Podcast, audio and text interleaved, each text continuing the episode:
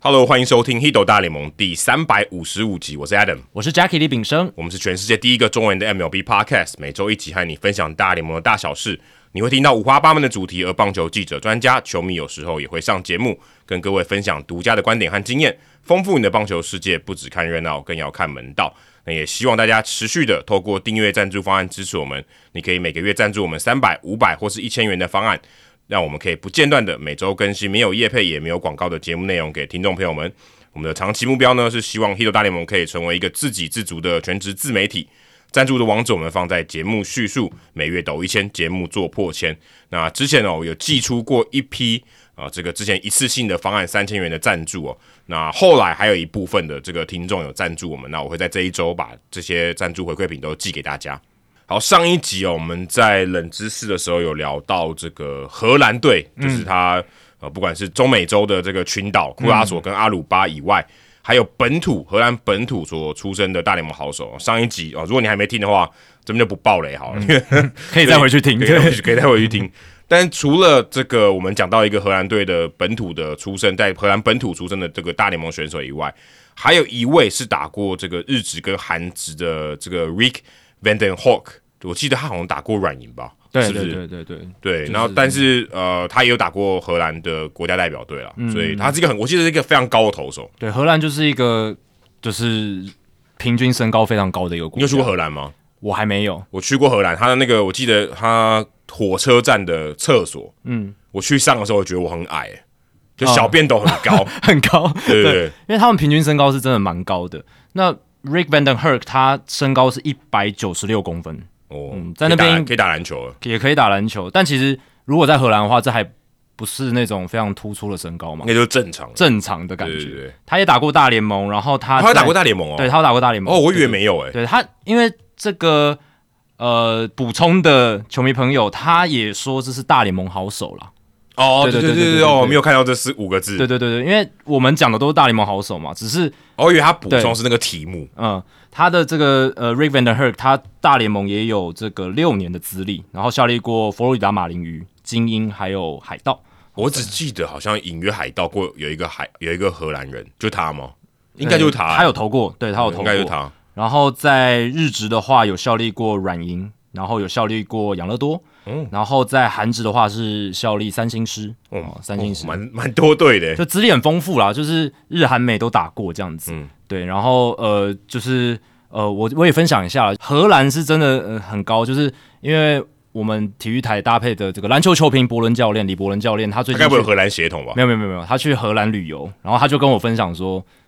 因为他是他本身是篮球员出身嘛，他李伯伦教练也身高很应高，该我记得我看过他，应该有一百九吧。应该有 应该有，他身高非常高，但是他说他到那边感觉自己像是一个路人，就是就你是路队啊，对没错啊，你在台湾的话，你可能哎，伯伦教练的身高看起来是很高，走在路上就是哎，真的是一个很高的。就他会看到大家头顶啊。对对对对对，但是到了荷兰之后，他就觉得自己跟甚至还有点矮的感觉， 就是真的很高很高，哦在那边每个人都是张伯伦，他是李伯伦，哦，不好哦笑。蛮蛮好笑的。你的 连接很快，你的连接很快。好，念留言时间哦。那上一集 Spotify 我做的民调是老虎队二零二四年赛季会拿几胜？为什么会问这个呢？因为我们上一集大来宾时间问到的是老虎队的数据分析师哲璇嘛，那我就想说，我们跟哲璇也有聊到老虎队二零二四年赛季的展望，那听众朋友们各自的想法是什么？对，这个我也很好奇。那我就把这个胜场数拆分成不同的区间嘛，然后让大家去选择。你的区间有点大哎、对啊，我就是以十为单位啦，以十十胜为单位嘛，然后从五十一路到一百二这样子。哦基本上你要低于五十胜很难啦，呃你要高于一百二十胜基本上也不太可能啦，低于五十胜，我觉得比一百胜还难哎、我觉得难度很高。很高啦。你说一百的话，对一呃，我说一百胜呢、啊，就是一对百六十二100场的话呢，要拿对五十胜，要拿低于五十胜，跟要拿超过一百胜，我觉得低于五十胜比较难哎、对啊，对啊，对啊，对啊这难个很多你如果去看嗯历史上的战绩数据的话，应该是低于五十胜比较少的。对，呃，近几年我有印象就是二零一八年的精英队，那一年他们四十七胜一百一十五败，是非常难的、这个很难、啊，两成九零的胜率。我们之前聊过，棒球队通常它的胜率不会那么极端嘛，它的、嗯它它不会分布那么广。低于三成五就已经真的很很烂了很低很很低烂了。然后低于三成，那真的是非常夸张。那一年精英队跟美东第一名的胜场差是六十一场，有点扯哎、 这有点扯。六但十一是场等于两个月、对啊，现在回顾起来就觉得很夸张，因为六十一场代表你刚刚讲两个月，然后第一名球队全部都赢，然后你全部都输，就是六十大概六十场吧，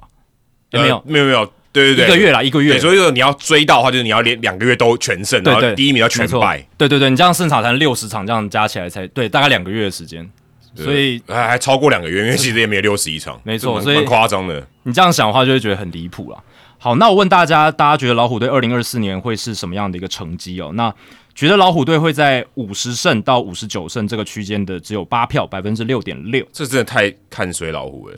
不应该啦，因为老虎队五十九很低耶、对啊五五十几胜的话非常非常低，但也有八个人认为会有这样子的一个数据是。对，那我看一下老虎队近几年来，哦呦，他们二零一九年的时候也是四十七胜诶、好可怜哦。好可怜。好可怜。然后我记得他们二零零三对二零零三年老虎队是史上最惨的一个赛季之一，四十三胜一百一十九败。哦，有对我记得有那个 Jeremy Bonderman 的时候，哎，对对对，那是二十年前。哦那时候我开始看大联盟，我是觉得怎么老虎队可以这么烂？对那时候我也是刚开始看大联盟，老虎队很烂，但是 Jim Leland 后来来之后对，，就好很多。哦马上改写，Mike Ilitch 就砸了很多钱。二零零六年他们就打进世界大赛，对吧、所以那个时候是知名的烂，但其实近几年，二零一九年他们也曾经四十几胜过，对。但是呃，你看这两年的老虎，六十六胜、七十八胜，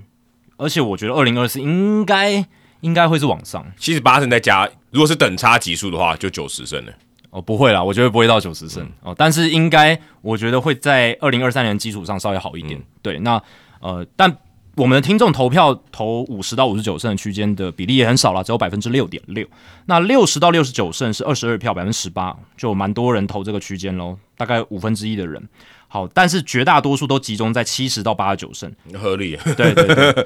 对如果今天把任何一队，就把这个队名遮起来，其实猜这个也是合理的。对啊，除非你是什么洛基队之类的。对对对那如果你是中段班的球队，大部分都会把呃这个胜场数猜测落在这个区对间。对对，啊，七十到七十九胜有四十四票，百分之三十六点一；那八十到八十九胜有四十三票，百分之三十五点二。哦，所以这样这个比例加起来，就超过七成的人觉得老虎队二零二四年的战绩会落在七十胜到八十九胜之间，非常合理啊。非常合理这啊、这这一定我也是会投啦。一定是落在这两个，就是对啊，我我认为大概是七十到七十九啊，是，嗯那我看了一下 FanGraphs 目前对二零二四年老虎队的战绩预测是四乘九一的胜率，换算成一百六十二战的赛季赛季呢，就是七十九胜到八十胜这个左右了。哦，所以你就是刚好刚好跨横跨两区，对，就以现在，因为还没补完嗯嘛，你还不知道到底他们二零二四年哦阵容确切会是什么。但以当前的状况的话，他们认为，呃，这个预测系统啊，认为是就是八十胜到七十九胜这所个以中间，美联中区，例如说这个双城队多补一点，他就是可能胜场少一场，对，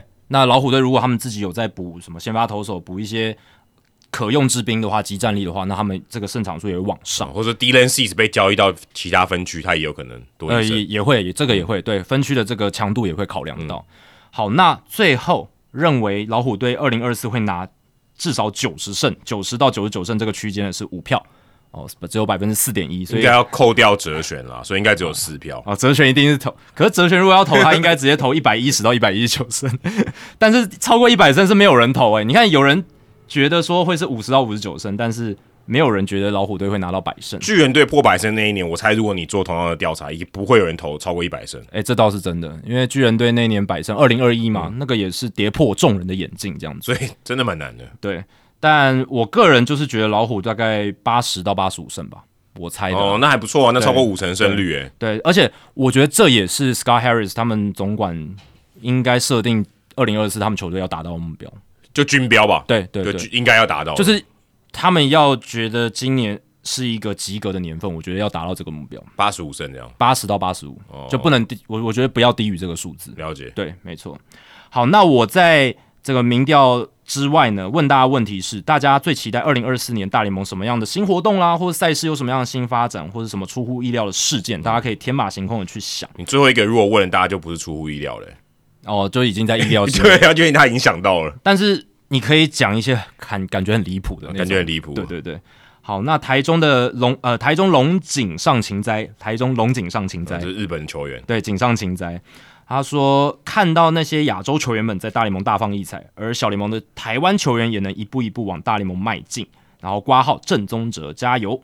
哦，这今年二零二四真的亚洲球员多非常多，欸真的很多诶、而且都在国联西区， 巨人李正厚嘛，然后教室有高佑喜，嗯，然后还有松井金玉树，对，还金有河金合成、达比修有，达比修有，对啊，然后道奇有三本游生、大谷翔平，嗯，我国联西区真的是超多的欸，超多亚洲球而员，且现在有可能金永生他会去巨人呢、欸有可能天使，有可能都是在西区，如果去巨人真的很可怕，就三队在那边打，未来就播这三队就好 了，对，就基本上就是国联西区台，真的对啊，国联西区台，而且时间上也对台湾球迷比较友善啦，大部分都早上十点钟的比赛，打东区的就不一定了。呃，对，可是。如果西区球队打东区，那可以选另一支西区球队嘛，对啊反正他们都是有亚洲球员。对对，对很很难，三队西区球队都在打东区的，，对，没错，没错。而且都要打客场，还不容易欸。所以真的，如果是亚洲棒球迷，然后想要看这些亚洲球员在大联盟的发展啊，今年国联西区真的是非常非常的热闹。嗯然后再来是我是正宗者，你真的是正宗者吗他？是，哦，真的哦，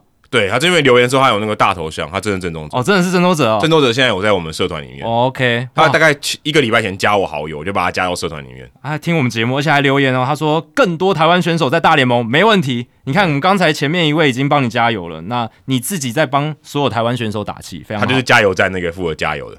哦，不好笑。不好笑。 好，接下来是 Aaron，他说：“身为守护者迷，哦，这个应该算蛮少数的，哎、不会，我觉得台湾守护者迷蛮多的，真的吗？我因为哦身九边是零比较少。九零年代很多，九零年代勇士哦勇勇士守守护护者者印就印第安人啦，对啊，其实对蛮多的对是啊，是啊，啊，我的主管立群哥，他其实就是印第安人迷。对啊，九零年代的时候，他说他之前跟我分享，就是他对印第安人队非常印象深刻。对，这样我觉得这个还是有差，因为那那个时代就是勇士跟印第安人特别强，那一辈的啦，嗯那现在大概就是四五十岁这个区间。对对对嗯对对对他说，身为守护者迷，在农场逐渐收割之后，包括 Bo Naylor，然后 b y b y 还有 Gavin Williams，以及去年交易过来的 Manzardo，嗯，希望他们今年可以在美联中区出现，并且拿超过百胜。Jose Ramirez MVP，哦，当然有梦最美，希望相随哎、啊。如果拿超过百胜，Terry Francona 会觉得很尴尬，呃，谁不在谁尴尬，是？对不对？我觉得会有点尴尬、哎，但我觉得这个难度真的太高了啦。对对对，但是我是拿到百胜，我这 Francona 应该会有点尴尬确，实，但也不会尴尬，因为 Francona 在守护者真的很成功嘛。是是对是，他已经树立了非常非常高，我觉得他是长期成功的标杆对，对对对。他不是那种呃暴发户年份，你可以对基本上确定他就是一个非常好的教练，对因为他可以长期都维持竞争力，而且他换队还是维持竞争力，这个就是不是运气了，就对基本上不是运气了。经过时间的考验嗯啦。那你说像过去诶国民队的总教练 Matt Williams，、诶嗯他就好一年，然后后来隔年就被炒掉了，那 g a 那 b 个 Kepler 可能也算是这种，如果你以战绩的角度来看的话，是啊，可是他不断的被 hire 嘛，代表对他一定有些能力是被这些球团看中面试的能力很好，对对对，人际沟通能力对很好嘛。那虽然可能成绩带出来，或者是没有符合到球队的高标准，对，有可能，因为费城人跟巨人害了他的时候，他们标准都是都蛮你要高的，把我们都蛮带到季对后赛，而且都是想要冠军。赢的啦。对对对对对，所以那种标准也不太一样。反观他可能相对起来，在印第安人的时候，守护者这段时间，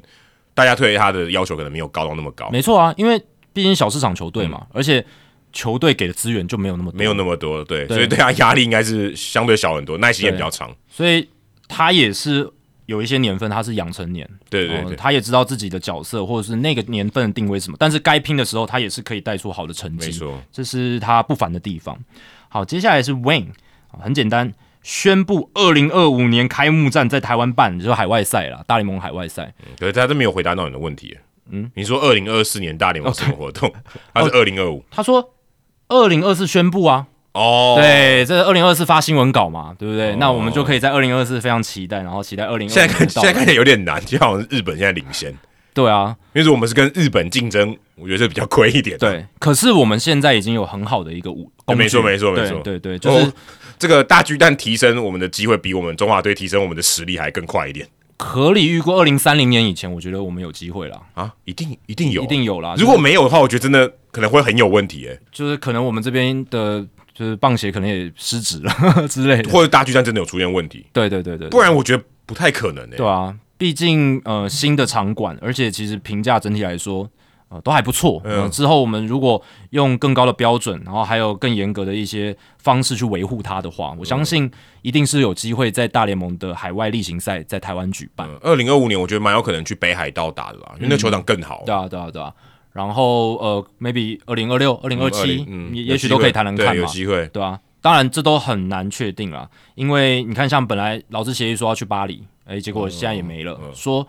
找不到赞助商或者是出现什么状况，其实我觉都得有可能超嗯巴黎有一个比，但这可能有点差离，但巴黎有一个缺点就是，他现在要办奥运，他可能没钱了。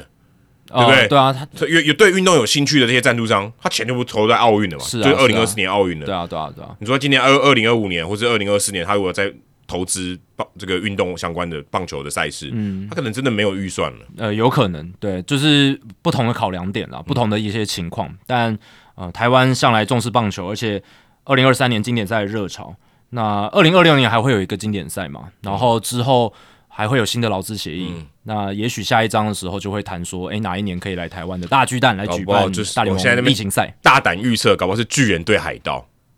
对，有两个台湾球员嘛，那、对啊，有机会嘛，对不对？或者响尾蛇，响尾蛇哦，对，响尾蛇也有机会，对啊可是响尾蛇感觉难一点呢。但响尾蛇对海盗这个戏码可能有点太小了，呃，如果林玉敏在的话，响尾蛇打巨人呃对啊之类的，哦，也可以哦，搞不好，对啊，我觉得都可以想象看看啦。那当然也也可以期待台湾选手那个时候，诶，在这些球队都能够发光发已热。经上大联盟了。没错。好，接下来是陈明伦，Trevor Bauer 正式回归。哦，当然这一集我们也会聊到了，他已经跟大家道歉了嘛，然后希望可以回到大联盟这样子。对，所以他这个没有比较没有那么这么意想不到，呃，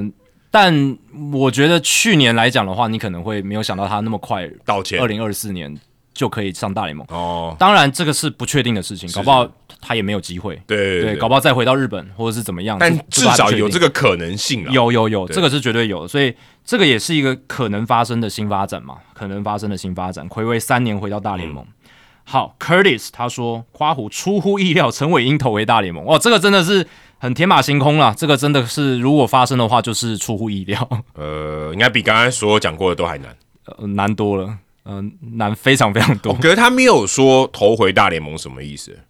开球也算吗？他的意思应该就是要 能够 competitively，对，哦就是能够在场上竞争啦，对啊那，很难呢、欸很难啦，就是伤病的历史，他的老化，然后他我觉得就算他能投，啊他真的可以投大联盟，也我觉得也未必会有球队给他机会，对啊，这个是而且最难的他。又离开大联盟那么久了，上一次是二零一九年嘛，对不对？对对对对啊， 2019年二零一九年之后就没有在大联盟的赛场上投过球，然后呃，加上他又他的球威已经掉很多了，嗯嗯，对，然后伤病史，你说现在就算他恢复健康，呃，身手跟他巅峰期差几成？而且他最后几年在马林鱼也是投的呃对哩哩啊，啦比啦，比较对，对，这个就是比较困难的地方了。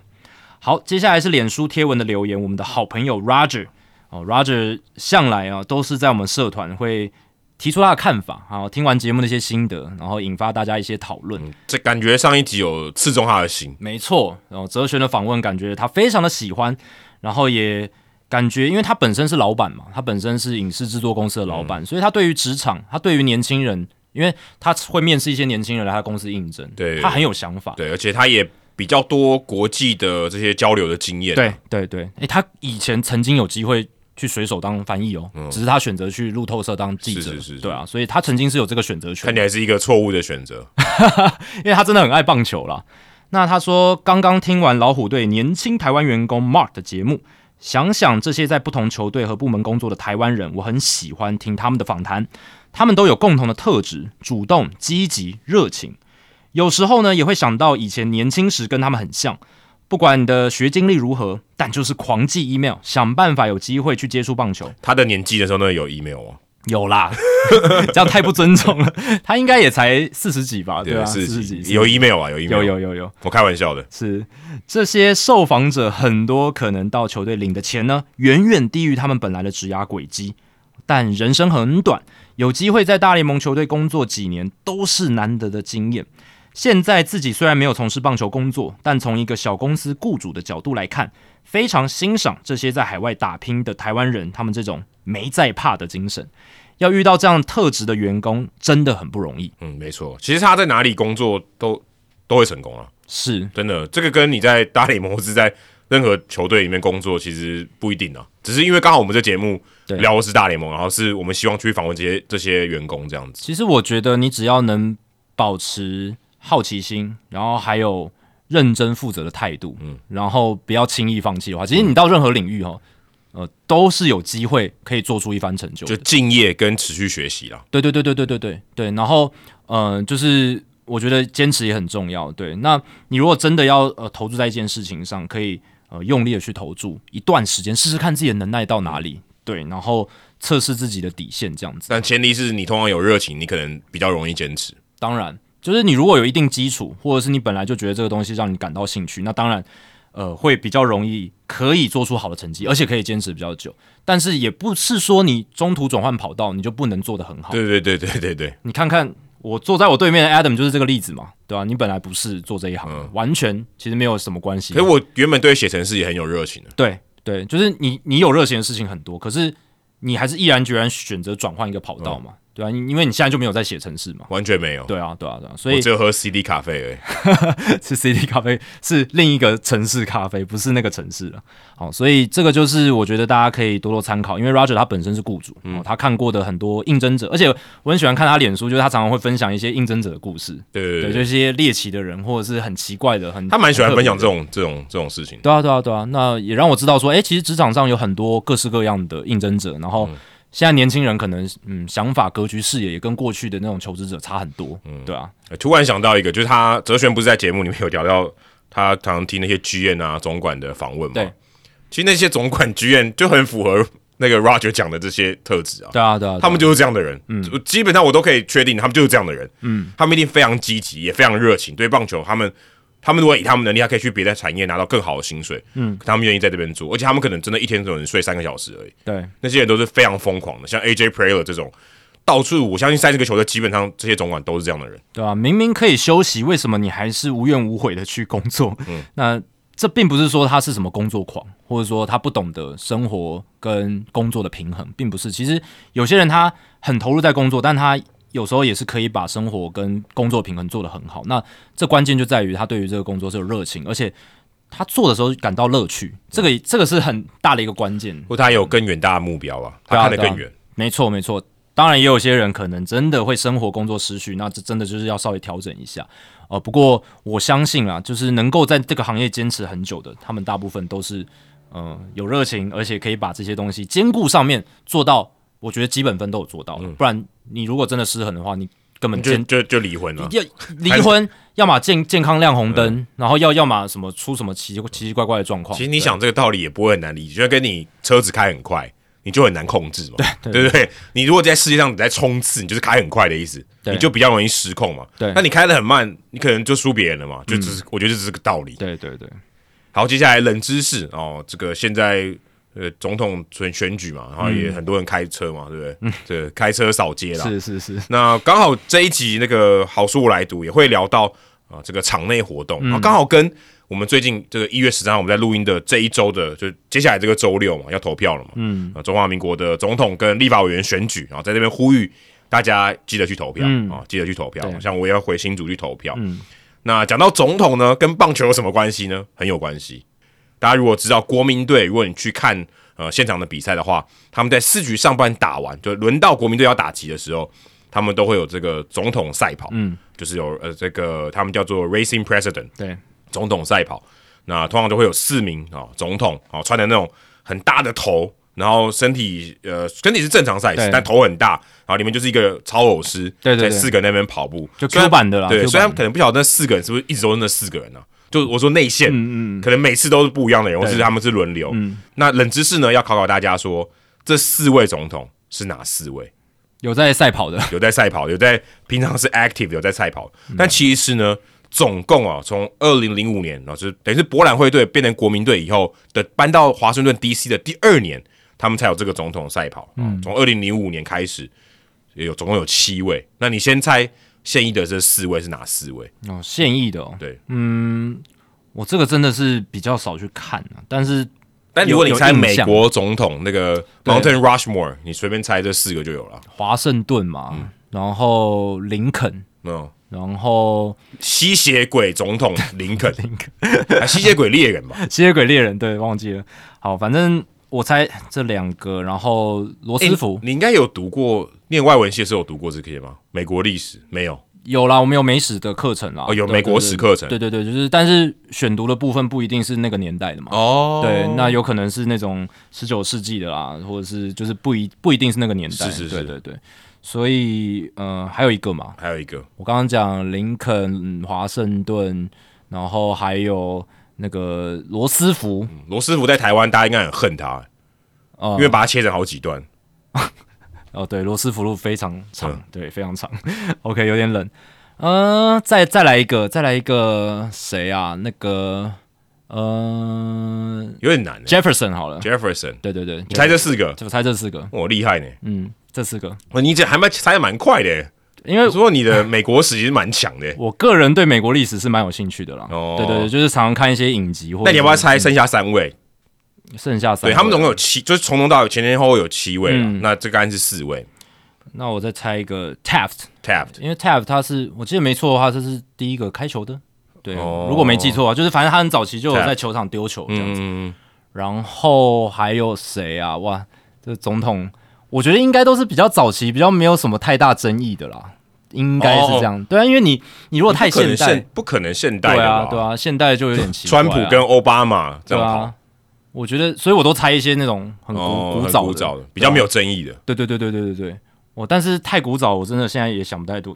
Adams，哎、哦 Adams，Adams，对 Adam 只是国是总统吗？他好像是只当过副总统，对是不是之类的 对我有点忘记，就因为大家喝那个啤酒，Samuel Adams 就是以他为命名嗯的。，对啊。好，我我只能猜这，我猜五个就好了，猜五个我猜五个。哦，你有 Tapped 啊 Tap 第五个，个，第五对对个，对对对，OK， ，Tap OK，第五 OK 个，对。好，那大家如果你对美国历史有点了解的话，那这跟棒球其实蛮有关系的。哦我再加一个，还有一个那个老罗斯福，老罗斯福，对对对对，对哦老罗斯福的那个 first name 是什么是不是那个啊？Theodore， ？Theodore。对对对对对，对哎，那就是 Teddy Ro- Roosevelt 啊，我忘记了，就是老罗斯福的英文名字是， 没关系，反正你就猜罗斯福就对了。对对对，两个罗斯福都有，两两个个罗罗斯福斯福，对对对。那我们在主节目之后呢，来公布答案哦，那大家就不要爆雷了。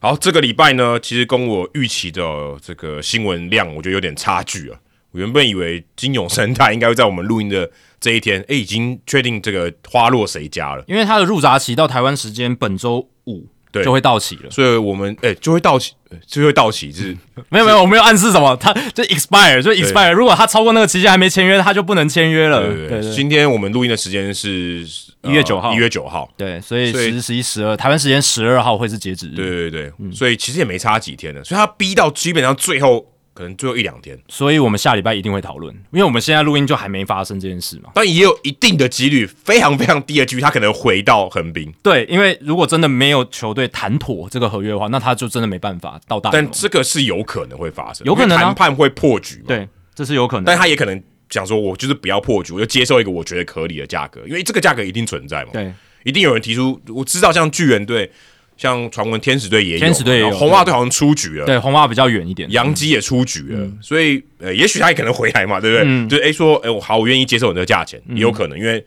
时间对他比较不利嘛，嗯有可能，因为谈判的这个筹码可能越来越倾向球队这边，但现在种种迹象看起来比较合理的就是巨人啊，对啊，比较合理，因巨人为巨人感觉现在比较辛苦一点。而且他们也很想要继续补先发投手，那最近一笔啊、比较大的这个签约就是 Teoscar Hernandez 啊，是原本水手队还有以前蓝鸟队的这个外野手。那之前红袜队就说，哎、对他很有兴趣嘛，甚至还考虑把吉田镇上也算清掉嘛，或换走，然后来补 Hernandez。哎、不过最后 Hernandez 又去了道奇啊，就道奇队好像这个今年的休赛季好像只有道奇队一队在玩，就道奇队跟其他队在签约。就是只要跟道奇队有牵扯上的 trade rumors 这种传闻或者是签约的可能性，好像最后都会成真哦，就哦对是最后都到、应该说，只要道奇队想要，对他就拿得到。对啊，因为之前其实大谷的传闻早就有了嘛，然后最后大谷真的被道奇签，然后三本也是道奇也绝对是在那个 rumors 里面。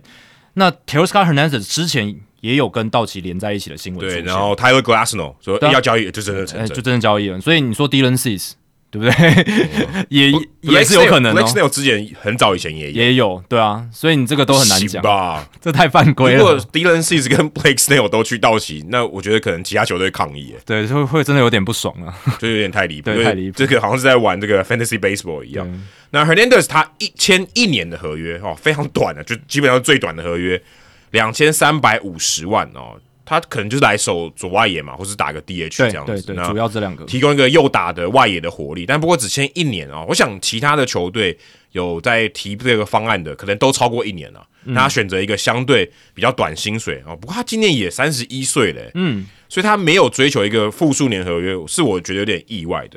那可能道奇队也把等于是 J.D. Martinez 这个离队以后，等于换了一个哦，这更年轻的右打的强打者来补这个洞啊，对而且他的防守能力也比 J.D. Martinez 更好，哦年好纪太多上了嗯也小了五岁，所以是一个蛮合理的。只是我会觉得，当然你考量到一年合约啊，两千三百五十万，那水手队其实之前在这个休赛季之前，休赛季开始的时候，他也没有开给他 QO 嘛，嗯，QO 是两千零三十二万五千元，嗯啊当时也没有开给他，所以代表他认为他是低于两千万的了。对，结果道奇队给他一年更高的薪水，所以可能 Hernandez 这边赌对了，但是嗯可能水手队认为他没这个价值。或者是说，呃，对啦，水手第一方面是认定他没有那个价值，一方面可能他们觉得他们也真的不想要这种高三帧率，高三帧率哦，他们已经太多 K 了，嗯对然后把 Suarez 都送走了，而且 Hernandez 他也不是保送率特别高的选手、对哦，他是三振多，然后保送也没有到特别多，所以 Suarez 保送还相对多很多，没错，Suarez 是比较会耐心选球，像 Gallo 这种类型，对，所以 Hernandez 的状态是他一定要有一定程度的 contact，他的这个触球率一定要有一定的水准，不然他会很惨，就有点像 Javier Baez 啊那对样。 Javier Baez，我真想要讲，对，所以这个是一定的风险，就是 Hernandez 他这样子的打击数据，因为他三振率高，超过百分之三十的三振率，然后保送又没有特别的高。我看了一下，他在二零二三年的保送率只有百分之五点六，很低耶、这个是远低于联盟平均于值。在八左右，对，联盟平均大概是在八，对，所以这个对道奇来道奇队来讲，呃，我觉得他们当然也知道，也非常清楚哦，但是水手队他们就很清楚，他们今年就是不希望太多这种三阵型的而且他打击，是高三帧率、啊哎，对，那道奇队签一年合约，合理推测也是觉得说。呃，要是 Hernandez 真打不好，也就一年约，呃，也不是什么太痛的事情。这样哦两子千三百万，然后是打一个第六棒或第七棒，对啊，很够用啦，哦，对啊，蛮贵的，而且如果我我我觉得还好、我觉得不会贵啊，真的哦因为他是有三十轰实力的选手，是对啊，如果他能打个三十轰，我觉得这个价格是非常合理，而且三十轰。有一那个去年 J.D. 呃，对对，去年二零二三年 J.D. Martinez 也打三十三轰，哎，对啊，对啊，对啊他，才他才一千万而已，更划算，是因为对啊，但是他不能手背啊，对啊，不能对他不能能手背，这个是有差距，而且他嗯衰退风险更大。更大，比较老啊，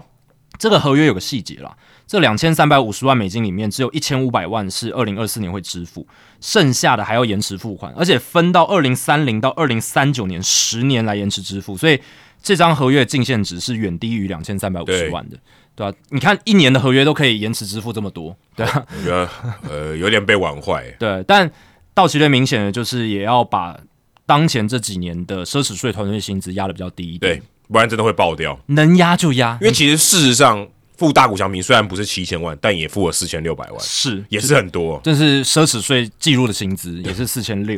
对吧、啊所以呃，即便是荷兰的这一年合约，他们也希望把这个净现值压的稍微低一点点。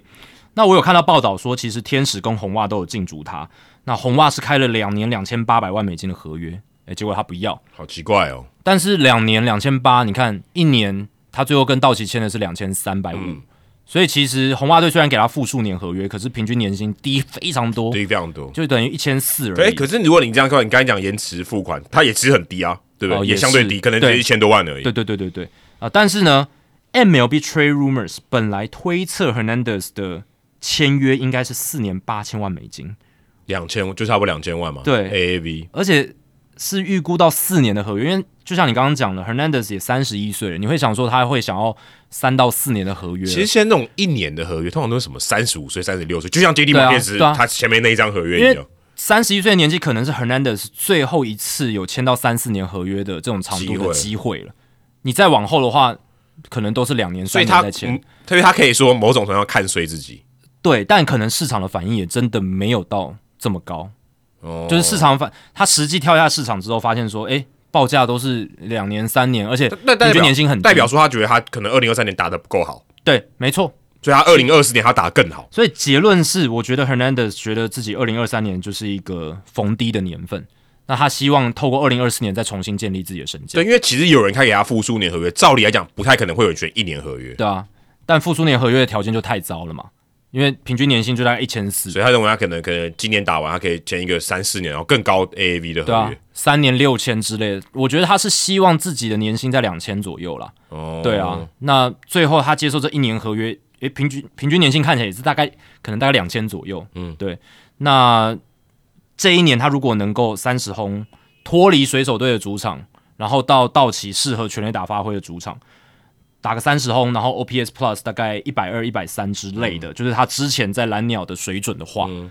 那要重建身价就是可以预期的嗯，而且他对可能也想说夺冠吧，对不对？啊，这也是这也这是个吸引力应该也蛮大 的，而且道奇还有个吸引力是他们的球员养成在嗯打者这一块感觉也还不错也，还嗯不错，至少是有口碑的。会修嘛，对不对？你看，当然有时候是不一定是用修，有时候只是让这个选手在适合的位置上让他去发挥。嗯你说 Jason Hayward 对，其实他跟 Jason Hayward 等于刚好一右一对一左一右嘛，对所以他们 play tune 也还不错。对，就是 platoon，就是让他们在适合自己发挥，不要面对到自己不擅长打的东西对之他类的。就是让他尽量面对左投对，Hayward 就面对右投。那 Hernandez 的话，我是觉得道奇区可以修修看看他能不能减少一些挥空，然后增加一些 contact，然后让他的长打实力发挥的更好。那我觉得他到道奇绝对是利多啦，因为他在二零二三年在水手，他在 T-Mobile Park 就是水手队主场打击三围，两成一七打击率，上垒率两成六三，长打率点三八零，非常糟糕。他还客场是两成九五的高打击率，长打率是点四八六，上垒率有三成四四，就是他在客场的时候其实就是打得比较好，就是蓝鸟队时期的 Hernandez 啊，嗯对但是他在主场就打得格外的糟糕哦，所以你现在到道奇队，那基本上道奇的主场它是一个适合相对起来比较适合打者的。对，然后整体平均气温也比较高一点，对，所以呃整体来说 Hernandez 他到道奇我是蛮看好他的啦，嗯就是今年也许就是他可以重建身价那个年份，三十一岁选一年合约，这真的蛮少见的。对啊通常是这种情况，可能是他前一年大受伤，嗯然后没什么成没什么成绩才会这样选。但他前一年确实也打得蛮糟的，对，但也没没有差到那么差吧？就 OPS Plus 一百零六啦，就是当然还是 above average 联盟平均之上，然后也有二十六轰，但是你看他在那一年之前，二零二三年之前的三个年份，二零二零到二零二二那三年，他的 OPS Plus 是一百三十三，欸对吧、所以我觉得至少要打回到 OPS Plus 一百二的水准吧。那他重建身价上，我觉得二零二四结束之后，他可能就可以签到一个三年六千左右的合约。嗯，搞不好还更搞不好还可以更好。对啊，那道奇打线就如虎添翼嘛。这个已经，你看他们从第一棒现在延伸到第七棒都是非常强的棒次。都是三十种打折，哎、呃，Outman 可能可能不一定。不一定，但但奥特曼，你如果你把它放在第七棒，那就会有了，那就他一到六就有了。他是有那种 power 潜力的，对啊。那后面 Jason Hayward 跟 Lux 就是当然不太确定表现会是如何，可是前面有 Bats，有大谷，有 Freeman，然后有 Will Smith，有 Max Muncy，哇，前五棒就够强很了。猛了，然后再加上 Outman 跟呃 Hernandez 这种很有长城炮火的选手，嗯所以这个打线呢，国联西区的其他球队真的要好好小心你前三棒都是 MVP 等级的，啊、这这这是 MVP 等级啊，这不开玩笑的。对，那当然补 Hernandez，你前面有提到也是要平衡这个左右打，因为本来道奇队先发打区里面太多左打了，嗯那现在补了 Hernandez 这个先发的右打进来，搭配上板凳上他们都是右打者。呃，Miguel Rojas、Chris Taylor、Manuel Margot 都啊是右打嗯者，都是右打者， Platoon 要操作的话，就是面对左投的右打者，其实都是有很多的操作空间。没，错。对因为他们 Hayward 跟那个 Alman Alman 应该是可能 everyday player 了，对对，然后我觉得是 Hayward 跟这个 Hernandez 可能会调整一下，嗯嗯，对嗯对。那道奇队目前奢侈税的团队薪资已经达到了三亿零两百万美哦，已金，经超过苗栗了，啊、对，已经已到了已三亿了。已上三亿， 然后也超过了那个 Steve Cohen 税线了，就是第四条税线。这不知道在干嘛哦，这就钱随便你花了， 对，然后我们之前也提过嘛，就是呃，他们还可能继续补强。对，那现在有点离谱哎。对啊，可是没关系嘛，因为 Steve Cohen 他二零二三年已经设立一个他们大都会奢侈税薪资的高标，是，更高嘛，他对那个对时候对已经快要到四亿了嘛。可能人家都觉得他疯了，可是不会有人觉得道奇队疯了，他们只会觉得道奇队比较邪恶而已，呃邪恶对跟疯来的不一样。对对对，Steve Cohen 那呃去年操作你会觉得就哦这就有有点就是疯失去疯掉理智了对，失去理智，有点那个眼睛是红色的，有没有？对，但是道奇队你会觉得就是可能眼睛是黑色的，就是邪哦，邪恶的，没有眼神了啦。对对对对对， 这个就是他们就是愿意去花啦。然后今年就是你要花，你就花的超这样够多，欸像我们之前讨论到 Dave Roberts，现在压力真的超级大，他应该每天都失眠吧？就是嗯，没有冠军就是失败啊。对啊，可是过你要等很久哎、 你不是打一个经典赛三个礼拜后就知道了，对，你要熬你要熬个七个七八个月，是很累、欸。没错，这都心理压力啊。对啊，但这个就是你有那么大的资源，你要承担的相应的你这如果种责你任啊如果在五月份你没有打出个五成胜率，我想他应该疯掉了。而且那种媒体的检视、舆论的压力，哇，爆棚，压力锅，对，其实美那个国联西区对到他应该都比较轻松，因为压力都在道奇队身上。就是真的是有非赢不可的压力。对，感觉好像每场都要碾压对手。然后胜率至少整季都要维持在六成以上吧，对我我觉得五成可能大家就觉得要 Roberts 下台了。对啊，就会觉得，当然你说呃，数据派或比较理性的球迷就会说，这都是只是短期的状况，之后就会诶慢慢恢复哦。但是呃，我觉得大部分的球迷他们会觉得哇。道奇队不是很厉害吗？又大股又三本，然后呃薪资好像无极限这样签这样子补，我觉得他有一个最大的差别，是因为他的心度实在太高。嗯是啊你说今天大家对于光芒队，大家也光觉得光芒队很强，可大家不会用这种标准来去检视光芒队。是啊因为光芒队就没明 星。因为他们就是用一些球队没有的资源手段去做到这些事情嘛。对，那没有这些资源手段的球队的球迷哦，他们就会觉得说，而且看看你们，看看你对，而们，且这些球迷其实占大多数， 对啊，你们用钱也赢的没有很多嘛，然后就会去笑他们之就类的。就跟笑杨基一样，是啊，是啊，笑红是啊。袜一样。其实，即便杨基二零二三年没有那么的糟糕，如果就历史宏观的角度来讲，对，当哎，然他们还是五成胜率，哎，还是五很强成哎胜率。对对对，当然你一年一年看，你如果是二零二三年洋基球迷，你一定会很气愤，觉得真的这一年烂透了。嗯可是呃，在宏观的历史上，还是一个 OK 的年份。哦，当然，因为洋基队他们的团队薪资、他们的高标准，他所们以高标准其他球队的球迷一定会是去哎笑他们，笑他们、嘲讽他们、历史啊地位也有差了。揶揄他们，对啊，那中信兄弟没打进季后赛就被揶揄了。一定的啊、对不对对啊，他们就是中华职棒的洋基队啊，那另外，我们刚才谈到三本游生啊、那我们在之前谈到三本游生的时候，只有聊聊到他这个三亿两千五百万的合约嘛。那其他有很多的细节哦，我们例如说我们有提到逃脱条款呢、啊也有提到了，对第几年第几年，可是有一些细节是这个礼拜才被公布出来对，的，美联社报道的，美联社报道的，而且这些细节也相当合理，而且你也可以可以看到说，球队在对于日本投手或是这种相对你可以认为可以预料到他有一些伤病风险这些投手，他们是怎么设计这些合约的？我觉得这个很有趣。那也许在台湾可能相对难一点了，啊因为台湾可能也不会签这么长的合约嘛。但是我觉得这些东西是值得大家去参考，说，诶、如果今天大联盟去签这个么这么花那么多钱，他思考的点是什么，或是他的面向，他是怎么样去保护球团他自己的。那三本游生他在二零二四到二零二九年，他这段期间呢，啊，这样是多少六年的球季？嗯，如果他因为手肘受伤，或者是开了 TJ，那因为这样子而连续在伤病名单超过一百三十四天的话，哦，其实基本上你开 TJ 就一定超过了。那二零三一年，就是他第八个球季结束，还有二零三三年第十个球季结束之后，他可以选择逃脱。那这个听起来好像有点怪，对不对？就是诶，为什么他感觉是他是一个 damage goods，可是为什么他还可以逃脱？就对他其实不利嘛。可是这个条件其实建立在另外一个条件上面，如果他没有满足刚刚以上的条件，就是他没有待在伤病名单超过一百三十四天，而且也没有开 TJ 的话，他可以在二零二九年，也就是第六年球季结束之后，或是二零三一年第八年球季结束后，他有两个逃脱权。对啊，应该是反过来讲了。对本应该反过来讲对哦啊，应该是本来就有这个跳脱条款是在第六年跟第八年，只是如果他动 TJ，或者是有一百三十四天因为右手手伤是躺在上面名单，他的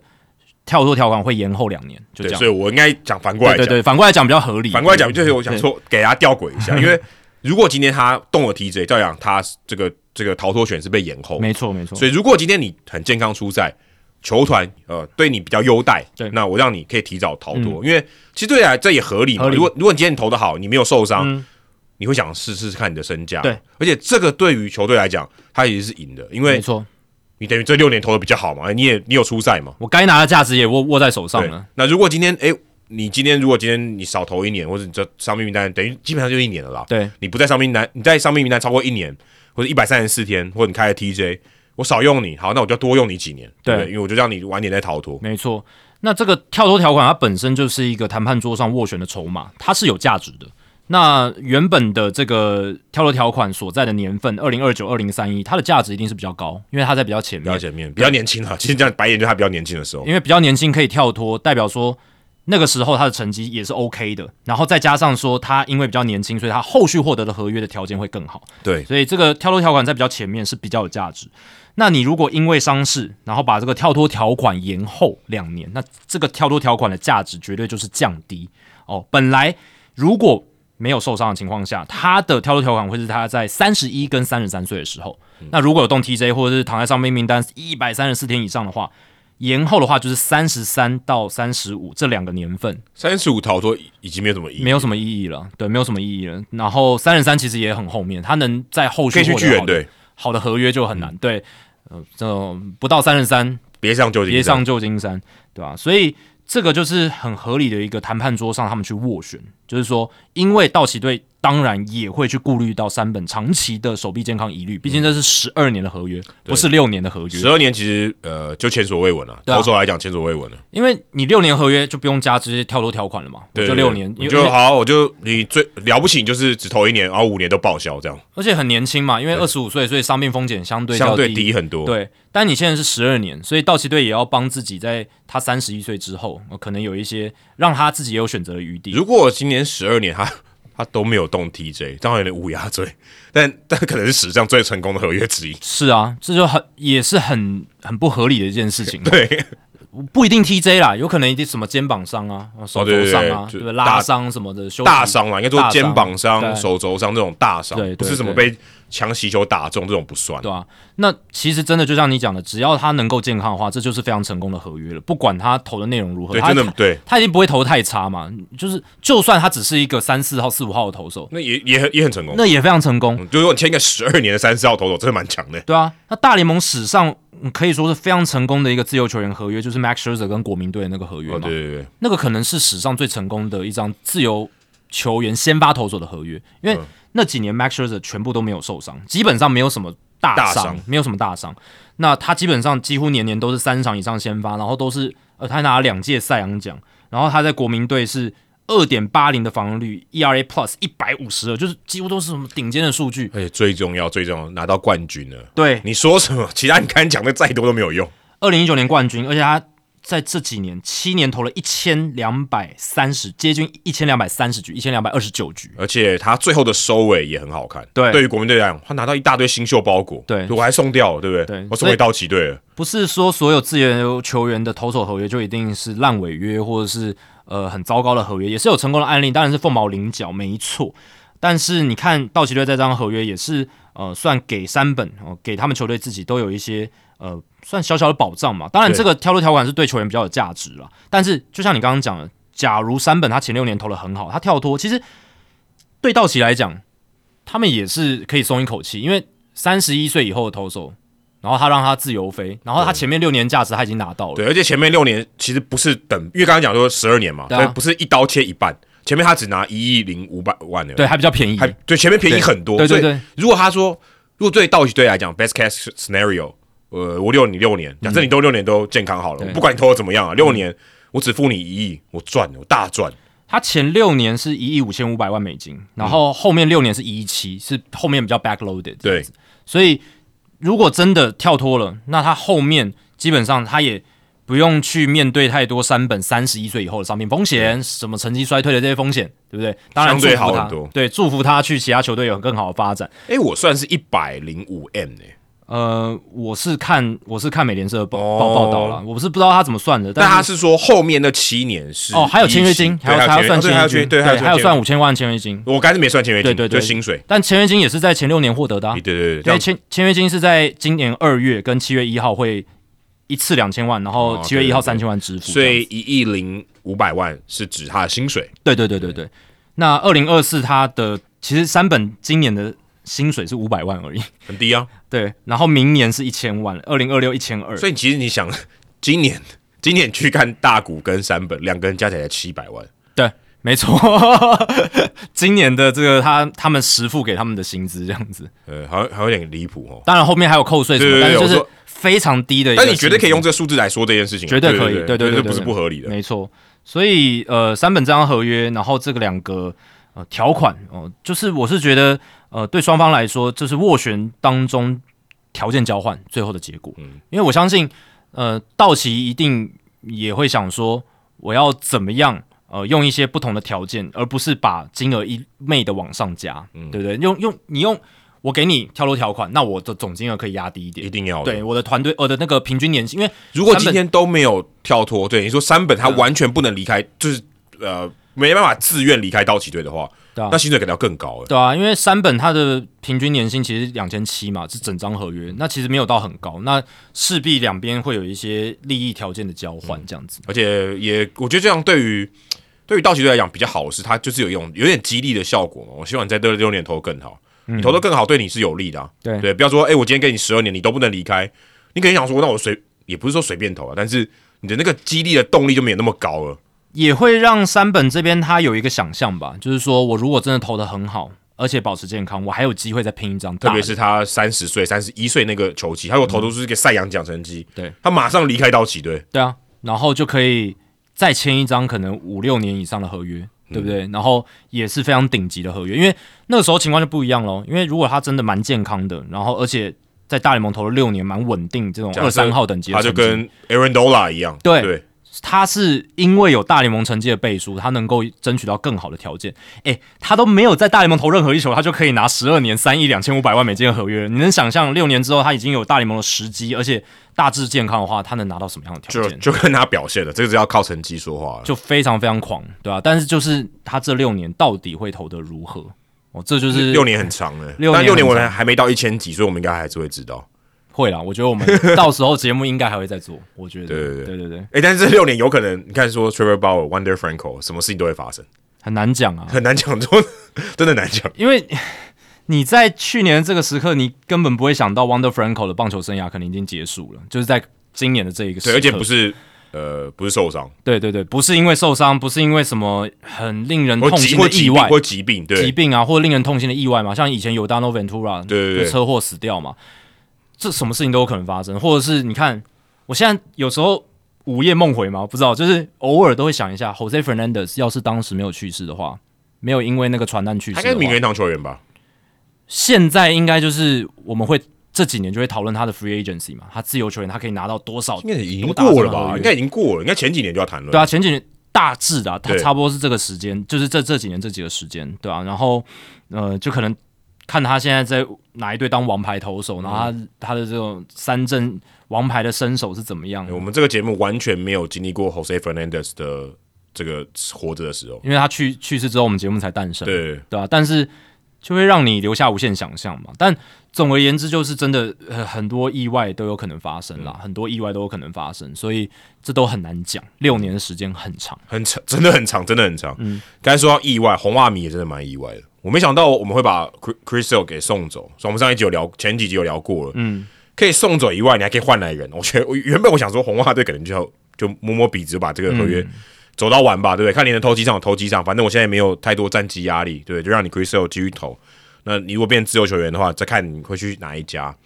就没想到勇士队要哦，Chris Sale 他可能觉得这个还还有这油箱里面还有油，不但如此，还帮他加油，哦还还给他延长续约。我觉得，我觉得他愿意交易，愿意吃下 Chris Sale，我就觉得已经很、已经很、已经很神奇了啦。结果还延长合约两年哦，两年三千八百万啊、这个金额，如果你以 Chris Sale 当年巅峰时期的话，哦，对，这个是很低。可你要想，他已经经过这个 TJ 手术，然后这几年投了这么少比赛，他能不能健康，你还愿意给他这个钱哦？那但是我能想到勇士队这个 Alex and d o u b l o s 这这几年已经这好像一个变变成一个标准的 pattern，就是你把这个球员交易过来，如果你看好他哦，像 Sean Murphy、像 Matt Olson，你交易过来，你马上你连一球都还没打，一球都还没投，你就延长合约了。Crystal 这个也不例外，两年诶、其实也不少诶、对，你说一年，其实我觉得一年没什么意义啊，但两年真的也出乎大家意料之外。对啊，Chris Sale 跟其他那些 Anthopoulos 签延长合约的球员最不一样，就是他的年纪跟伤病史嘛。就是你刚才不管说 Olsen 啦、Murphy 啦，或者是他们自己农场培育出来的 Riley 啦，或者是 Acuna、Albis 这些 Strider 这些人， Harris 对，不一样就在于他的年纪，然后他的伤病史。Chris Sale 明年三月三十号，呃，不是明年，是今年三月三十号开季前，他就会满三十五岁了。三十五岁哦，的投手，而且伤病历史非常丰富，上一个 Chris Sale 的完全的健康的赛季是远在二零一七年我们节目刚诞生的时候，呃哦，二零一八年他还投最后一球嘛，呃球季的，最后但一但球他那个时候已经开始受伤了，对，已经开始受伤了，健康完整赛季是二零一七年，那一年他投了呃两百一十四点一局，哇，还蛮多的耶，欸对，而且是呃两百一十四点一局是那一年全联盟最多局数的投手，然后三百零八 K 也是三振王，超猛，但是二零一八年开始他只投一百五十八局，一九年一百四十七点一局啊，这三年当然不用说了，就是几乎没出赛，就是出赛非常非常少，所以六年前呢、哦，已经快要七年前快，今年了他上一个完整的健康赛季是那么久远以前，所以这个我就是觉得勇士队对于 Chris Sale 的信心值是很够的哦。他们自你己觉得你觉得评估上道奇？队对于山本有生的信心值跟勇士队对于 Chris Paul 的信心值哪个比较离谱？诶，是不是有点难比？有点难比哦？但我觉得道奇队还是离谱一点，十因二为十二年太离谱，嗯是嗯十二年跟两年很离谱。就算山本才二十五岁，但还是离谱一点。因为勇士队虽然有点离谱，但是他们也只给他签延长两年而已啦，对，所以其实也还但是好那三千八百万有可能真的直接丢到水沟里面，呃也是有可能。但是你比丢三亿还更快，还是少很多。对，而且它这个延长两年是覆盖二零二四年对对哦对，并不是说二零五、二零二六哦，不是这样，是二零二四、二零二五，然后再加一个二零二2026六的年的对这个选择权球队选择权这样子。对，那我是觉得，因为只有这两年啦，所以我是觉得勇士队稍显没有那么离谱哦，但是呃，他们还是很敢给，因为呃，二零二四一千六百万美金，二零二五是两千两百万美金的薪资。所以这对 Chris Sale 来讲也是一个很大的保障啦。就是说，就算他二零二五年整年都在受伤，他保证还是可以拿到两千两百万，还蛮爽的。对， 就是就是对啊这个、这而个且是蛮保障这的。个几率还蛮高的。对啊，我说就，以就是他这几年的要发要展投，要投的健康还不容易耶。对啊。那嗯，就勇士这边的角度来讲，他们签这个延长约有一考量是要压低这个奢侈税的计入薪资。对，因为呃原本的话呢，Chris Sale 他就是二零二四年他的奢侈税薪资是两千七百五十万嘛，然后有一千七百万会是红袜队付，那勇士队这边就要付一千万左右哦。但是新约之后呢，呃，因为他的平均年薪变成一千九百万美金而已，然后加上二零二四，因为红袜要付比较多的钱嘛，一千七百万美金，所以变成说二零二四年勇士这边奢侈税在 Chris Sale 身上只算两百万美金，哇，好划算哦。好划算啊，对等于好就是一个操作哦哈。对，就是一个操作啊，就是一个操作。当然，明年就是变一千九嘛，但是他们就可以接受嘛。至少我今年的我奢侈税团队薪资是压下来的，明年的事明年再说。没错。那目前勇士队的奢侈税团队薪资是两亿七千万美金左右，那第三道税线是两亿七千七百万哦，所以他们距离第三道税线蛮接近近。的，如果再签一个球员，可能就超过了。那我觉得他们会，我觉得他们还要再补，看看到道奇队现在还在还在，就是赛跑还没结束的，对了。他们就在变啊嘛，对不对？就当然整个舰队的整个方式还是略有不同，但是勇士队还是站在一个风头上，而且我是觉得他们就是呃居于领先啦，还还是居于领先的地位，对，所以他们要巩固这个位置的话，你看现在他们还是很积极的在做一些操还作，蛮猛的、嗯而且我觉得他们的操作真的是，不管我们之前看到一些小笔，然后换进来又换出去那些操作，真的觉得他们就是在玩一个不同的游戏、嗯。而且你都会怀疑说这到底在干嘛？当然嗯有一些想法可以讨论，就是因为 Max Free 跟 Charlie Morton 合理预估，呃，今年球季结束后可能不会留在勇士可队，能不会，没所以那错薪资会有蛮大的舒缓。薪资舒缓以外，你轮值如果一次少掉两个大将的话，诶，那你 Chris Sale 已经确定绑下来的话，诶，对不对？那那你二零二五年至少有一些 Grizzle 是没太大安定感没太大信心的、是啦，但是至少就是这个人他就在那边嘛，哎，你还你还可以赌一些，你可以把风风险分散到你一些新秀上面了。对，那他们目前年轻的投手就是 Bryce Elder 嘛，然后 AJ Smith Shover 这个还蛮重要的，还有 Hurston Wardrop、这几个人会是他们深度的选项这样子。嗯或者说，可能交易大线再交易来这个，还有一年两年控制权的这个投手，对那 Chris Sale 他的好处是说，我们先排除他伤病，我们一直在讲他伤病疑疑虑，可是呃，至少他在二零二三年在场上的时候真的投的蛮好的，嗯、三振保送比我们我记得我上一集就有在讲。那再者是我上一集没有聊到的是，他去年效力的球队是全联盟防守最烂的红袜队，嗯所以你如果把这点再考量进去的话，其实他的防御率四点三零是真的非常膨胀的。哦、而且勇士队防守很好，应对该会差蛮多的。对，我觉得这会有差，对啊。然后而且我觉得啦，Sell 他到勇士队的话，我不知道他那个他就是因为他是来自美国南部的，他是来自南佛部罗的里达，对对佛罗里达的然后亚特兰大也算比较南部，这是一点。然后再来就是你到了一支超有竞争力的球队，跟红袜这几年的一个状态不太一样，多少会 motivate 吧，就是会让你的那种哦竞争心啦，或者那种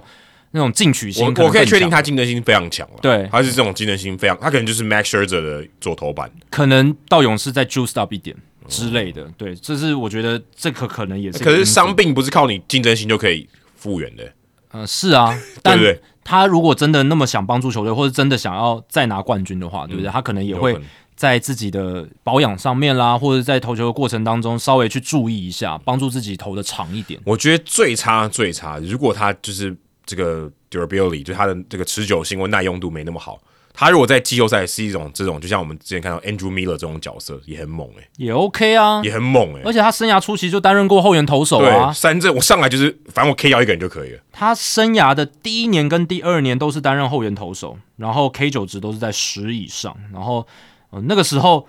呃都会觉得，哎、他以后应该可能会是个终结者，嗯因为身材很瘦嘛，很纤细嘛，然后动作又那么投球机制又那么不稳定的感觉，对，哎、没想到他还转先发转的那么成所以功，那么对啊，对啊，这个所以很不可思议所，以我觉得如果最差最差，勇士队把它用成这种这种这种什么 fireman，对不对？哦，对你把它用在这种救火队真的需要说，我就是拿一两个三振，我觉得他完全可以。对，没错，对啊，所以当然现在先以先发投手为定位，那如果我觉得他能丢个一百四到一百五十局，哇，哦这个蛮高标的、嗯对，啊蛮高标的，就就就是蛮非高标常的非常非常完整，已经以他的标准来说非常完整的赛季嗯了。然后，呃，防御率三左右的话，那就是非常顶啊，这可能是九十百分位数的一个表现。 呃，对，这这很高对标。，那五十百分位数可能就一百一、一百二十局，然后防御率三点五到四之类的，大概那这样哎也嗯 OK 了，就很 OK 啦。这个就是已经我觉得算是勇士队很乐见的一个结果。勇士队，我觉得相对起来，他们的这个战绩压力是比道奇队小蛮多的。他们感觉比较稳一点，就是他们觉嗯对得啊他们好像就不会感觉比较不会被骂啦，对对不对？他们就不太会有什么意外吧，我觉得啦，嗯因为他们真的阵容太完整，而且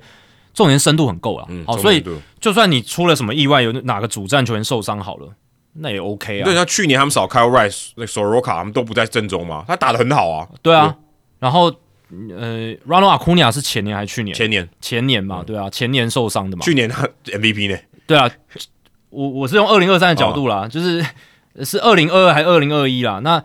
是二零二二嘛，对不对？如果没记错的话应，该是二零二二，应该是二零二二，我看一下 r o n 对二零二二他只出赛一百一十九场，对，就是他也是季中受大伤嘛，嗯嗯啊、但是他们还是拿了百胜嘛，嗯然后他们还是在季后赛虽然分区系列赛被淘汰，但是但你还要是强队，对，你还你要拿百胜也不容易啊，例行赛就还是能够破百胜啊，对吧、所以他们阵容深度非常够，这是他们我觉得最大最大的优势，嗯嗯，最大最大的强项。对，当然道奇深度够不够？嗯，至少二零二三年的时候，投手深度太抱歉了，太太差嗯，了。是是是，而且特别是季后赛的时候，完全暴露出有多么这个困窘。对，那现在勇士跟道奇都还是有先发投手深度的问题。我虽然刚刚讲了那些呃呃 Smith Shover 啦，或者是呃 Wardrop 这些人，那道奇队也有 M. S. Sheehan 啦，也有也有 Bobby Miller 啦，也有这些年轻的投手。可是总归来讲，我觉得他们的先发投手的深度，我说的深度是能够应付高强度比赛，或者是呃堪用的，你这样讲都还讲，不够费城人就真的蛮强的、哦。对啊，若以这个季后赛投手深度来讲，呃，对，就是我觉得是有分别的。对 Nola 跟 Wheeler 你就觉得比较可靠。还有后后面的，对，还有后后面，后面我的说如果以人先发的角度来讲，你就觉得这两张牌更大。对，当然现在勇士跟呃道奇他们的 top 都很 top 了嗯嘛，对啊，你说呃现在勇士队他们还是有 Spencer Strider、有 Max Free 啊、这个 top 还是非常嗯好还是非常高，对，然后道奇有山本，然后呃还有谁啊？还有大谷 Glasnow 啊，如果健康的话，对 Glass，现但二零二四就不会有大股嘛，那有 Glass now，对嗯不对？也是很好，但是我觉得重点还是在于深度，你能不能伤兵的时候你能够注意应付，或者是季后赛的时候，呃，有些投手疲劳了不能投了或者怎么样，你或者能不哦能不还有能健看用康人啦？对啊，对啊，对啊。然后农场能不能源源不绝的出来一些呃可用之兵哦，这些我觉得可以再做观察哎、。我们刚刚提到 Bauer 跟 Franco，我们都忘了提 Urias、欸。其实 Urias 对这个也是影响很大，嗯，对不对？Julio Urias，对啊，那这这就是对道奇来说是一个很大的意对外吧。这对啊对也完全无法预料你。没办法预预料嘛？那其实道奇队二零二三年的先发投手深度不会那么糟的，对但不就会是那么因糟为 Urias 的关系，让他们有一点措手不及，真的可以用措手不真及的，因来为形他容，也来不及补啦，说真的也来不及补，时间点上也真的太难处理了。太难太难了。然后你要补，你也补不到什么好料了啦。嗯对，基本上就是这样子，所以变成说在季后赛这么的难堪，所以这也是为什么道奇队这个休赛季他就是有点。虽然我们刚刚讲是邪恶，但我觉得有点近乎发狂似的去补先发对，投接手，近了。对啊，而且我真的觉得他们自己认为现在还不够。山本、Glassnow、Bueller、Miller、Sheehan，那他们可能就是 Seas、Montgomery，对不对？ Dustin May 直接交易出去好，会不会比较快 一点？但现在没有任何就价值很低是啊，啊在受伤就很难交易啊，对啊。那嗯，或者是对啊，就是剩下那几个 Strawman 这些考虑一下，对 啊，还还有 Stroman，真的很难讲 Stroman 啊。相对难度比较低嘛，他只要花钱就可以了，不用交易，对啊不对啊对啊 C 才要交易。 Snell 也是对啊，啊对啊，Snell 也是只要愿意花钱就有但 Snail 的这个门槛高一点啊门槛高一点，没错对，比较贵。你刚刚提到 Dustin May 受伤，哎，那还是有交易价值。Robbie Ray 就被交易啦，Robbie 嗯 Ray 跟他差不多吧，对不对？也是在也是在开刀中啊，也是在复健中啊，对不对？但对啊，但今年都是可以回来的。今年可以回来而，且瑞的时机比较多，比这是较他比较跟多妹不一样的地方。呃，对他大联盟生涯比较长。Robbie 嗯 Ray 居然被交易了，被交易到巨人队，哦，这个也是 out of nowhere，哎呃，当然在交易发生之前是 out of nowhere，但是呃，交易发生后，你去看两队他们的这个换人的一个方式，然后里面的包裹，你就会觉得诶，蛮合理的。对，但大家都没有想到，因嗯为 Robbie Ray 今年也三十二岁，而且他去年就是二零二三年，他投了一场比赛就受伤了。对，就去开 TJ 了。我觉得大家可以想到的是，水手队会把他们过剩的先发投手深度拿去做一些交易补强，因为对截长补短来补他们的棒子。但你没想到人选是 Robbie Ray，对，你会想到是一些可能 Gilbert 或者是年轻的投手，或者 Brian Wu，然后换呃比较强的集战力这种。这对因为感觉上下家比较愿意同意。对对对对对我诶我我换未来嘛，对对,、啊我拿我现在我有我有一些重炮手来跟你换未来嘛。但对水手来说，他们能把有点快要变成烫手山芋的 Robbie Ray 这样交易掉，其实是很聪明也我觉得很合理的操而作。且如果你要把 Robbie Ray shop 掉，就是把它清掉，其实这个难度蛮高的。对啊，对啊，这是不你要简找单到，的。嗯你要找到，所以我才觉得这个是很出乎意料，就是有谁要买 Robbie Ray 啊？在这个时间点，对，不是说他不好，而是他就现在就要受伤嘛，在那复健中，他也没办法，就在你开幕战之后当你的投手嘛。嗯，你可能要到七月，maybe 最季嗯中这这还是还理想的状况，他能回来。那那那你你如果真的需要这样的投手，可能我觉得价值也没有那么高，等于至少少半季嘛。嗯，那还居然会有下家，而且是巨人队把他的这个合约给承揽下来，所以这个其实蛮令人意外的。不过水手队这边也拿到了 Mitch Haniger 啊，感觉上水手也是队有痛些痛啊，对有一些情感因素吧，对啊，这个感觉蛮加分的。对啊，因为 Haniger 在二零一七到二零二二年在水手嘛，然后在水手期间他打的算是非常这好，样不错，对啊，因为他那段期间 WRC Plus 这个加权得分创造是一百二十四，啊所以 Kelnick 走了，Mitch Haniger 又回来了。对，然后他们还换到 Anthony Disclafani，嗯、哦，就是先发后援两相宜的这种摇摆人，摇摆人，而且也算是在巨人队投出他的算是身价了啦。对虽然在红人队相对没那么 好，对，但是 Disclafani 呃这几年也是。就受伤嘛，也是就受伤受伤的问题很 多，所以三个人都在受伤，就是一群伤兵的交易。三个人都在受 伤。对，一群伤兵的交易。那同时，水手还获得了六百万美金现金的益助。所以你如果认真去算的话，呃，就是如果 Haniger 啦、和 Ray 啦、Disclafani，呃，就是他们合约都能走完的话，因为呃，Ray 跟 Haniger 他们是有那个跳脱条款呃，，对，但如果都没有跳脱就是走完的话，然后再补上这六百万美金，其实最后这些选手他们薪资是整个会综合掉的。几乎差不多。所以就真的就是，呃，就只差这六百万。那水手也获得这六百万，所以，呃，某种程度上，它算是一个比较金额综合的交易，这样子。对，就不是为了省钱了，哦没错，没错，就不为了省钱。对。所以你可以说两造都是很为战力做考量，然后来做这笔交易。对，你要你的，我要我的，没。错，然后我投手过剩，而且我相对低一点，你要买这个好给你。对。然后巨人这边真的就是很缺投手，然后呃，投手也是他们二零二三年的致命伤嘛，也，是，他们有一段时间基本上只有两个先发投哎、手。我记得我那时候要播巨人队比赛，我觉得很痛苦，因为我都不知道先发手是谁、对啊 Ryan Ryan Walker，大部分可能直接哦，你看到他是他的名字，假先发，然后然后你也不知道接下来是谁嘛，对就是啊对对你不知道对后面下面那一个投手是谁嘛？他们有一段时间，他们轮值只有两个投手，就是 Logan Webb 跟 Alex Cobb，那其他人就变成说全部都是车轮战或者是假先发的场次，然后对你就不知道先发投手可能是谁。超级难卖票，对，呃，那个对战组合看起来就不诱人，缺乏明星，对不对？你至少 Robbie Ray 进来，不管他什么时候回来，但是他他回来的话，至少他是一个有名有气的投手。呃，诶拿过赛扬奖，绝对有名气。对，二零二一年的时候，在蓝鸟队的赛扬奖，那也是水手为什么会选择当初跟他签下那一张合约，五年一亿千五百万美金合约的原因嘛？嗯，才对走了两年，没错。那呃，Robbie Ray 这张合约，他第三年之后有个跳脱条款哦，所以也就是今年球季结束之后有个跳脱条很款。难跳呢。但如果他今年嗯下半季季投投的好非常好的话，那他搞不好会选择跳脱，这也是有但可能但难性度很高，因为他他能证明自己的时间有点短。对它的累积的数据会比较少一点，嗯这是一个考量因素。但呃，我觉得，嗯，巨人队当然也是希望说，呃，后面的年份他可以留下来了，因为他们其实就是缺先发投手嘛， 对，可是应该希望他投的好哦，投的好，投的好的话，他就也会不离一开定能跳脱。哦。然后二零二五、二零二六他们最还好可的以用，是投的好又没有太好，对对对对投对太好的话就离开了。对，如果到什么防御率一点五什么，然后就是投个六七十局这像样什，么 Jake Arrieta 在二零一六年下半季的时候，对，那绝对留不 住了，他一定会跳脱哦。但是如果投的好，他不至于跳脱，那我觉得巨人队反而是会得利。对，对巨人反而是会得因为利感觉巨人队现在要拿到王牌投手难度蛮高的耶，他他们们好像都不愿意去诶。在自由球员竞价上面啦，交易市场的竞价上面都是输掉、欸，就输一塌糊涂，只要有参与都输了，惨败。感觉就是。就你刚才讲的，我们一开始不是讲说，道奇队只要有名字出现，有道奇队出现，他就他就会拿到，就会拿到他。想要拿，他想要他就一定拿得到。对对巨人队就是只要出现在那里面，他一定拿不到。所以我才会说金永生态到巨人的几率就是会，我会觉得高很多，就是因为都已经这么输那么惨了，你至少要留下一点颜面吧。哎、不能，我们刚才这样讲还是不太公允的，因为李正厚还是去了巨人队。可是那不是他们需要的啊，哦他们想、那想要跟需要是差别。我觉得哦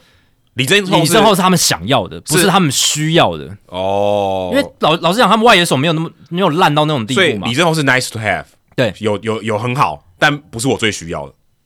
就是那个 Coldplay 不是有一首歌叫 Fix You，它里面就是讲 It's 嗯、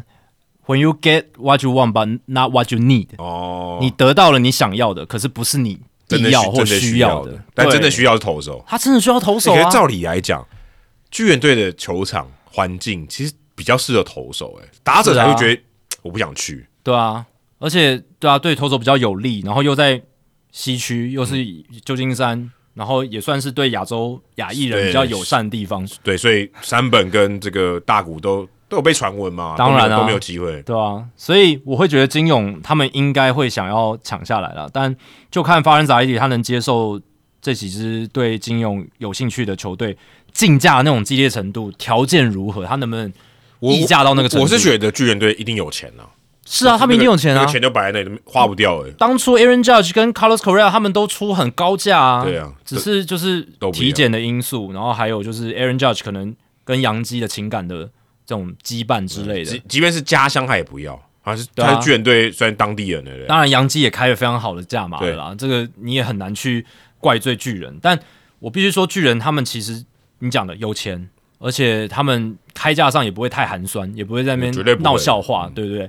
那只是真的，他们的竞价对手好像更厉害，对不对？对啊条件更好。最近这个 Athletic 的访问里面有提到 Buster Posey 就说，诶、这个好像就他他他他他不是要责怪嗯旧金山当地啊，他就说可能会有人觉得自旧金山治安不好啊，犯罪率高啊，毒品的这种情况很泛滥啊。可能大家都看新闻会有点印象嘛，因为我们现在我们此时此刻也不在旧金山，也不在湾区，是，大家可能都会有一个印象，说这个这个生活环境不好，对不对？我不想要，不想让我家人在这边，或是我自己可能觉得这边不适合居住，但这是一个印象嘛。是嗯你你相信什么，可能你你觉得就是什么。但是巴塞 p o 认为说这个并不是这样嘛，我还我还把我的家人都接到旧金山了嘛，是来是是，来做这个顾对问。对对对，他可能觉得这个印象或这个大家可能有一个既定的印象，新闻塑造出来的形象，觉得旧金山治安不好，导致这些，特别是从国外来的，嗯，因为他国外来，他更没去过旧金山，更没有机会去接触到旧金山，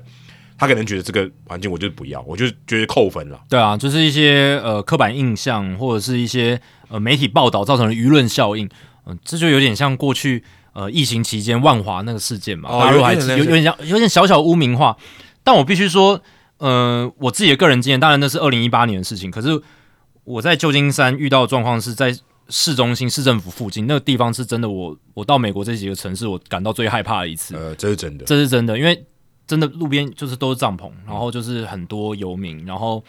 就会让你觉得很不安全，然后而且就是有一些游民在路上走，你明显感受到他是嗑药的状态，就是他，你不不知道，他有点恍惚嘛，你没不知道错他做什么事你情。不知道就是不可预期性啊，你不他知道他会突然有什么意外的举措，他他也许不是没有敌意，不是对对拿着对刀，对只是对你就不知道他会做什么事，对啊你就会对啊觉得比较可怕。对对对，那。当然，那只是一个区块的状况，他们居住的地方可能跟那边治安是差很多对的。这对这个我觉得是重点，因没为错事实上，呃，那些球员如果他拿那么多薪水，他不会住在那里对啊，不会住在那边啦，对啊，所以这个是有差别的，对啊。但巨人他们在这几年这种自由球员交易市场上面的吃瘪，确实也会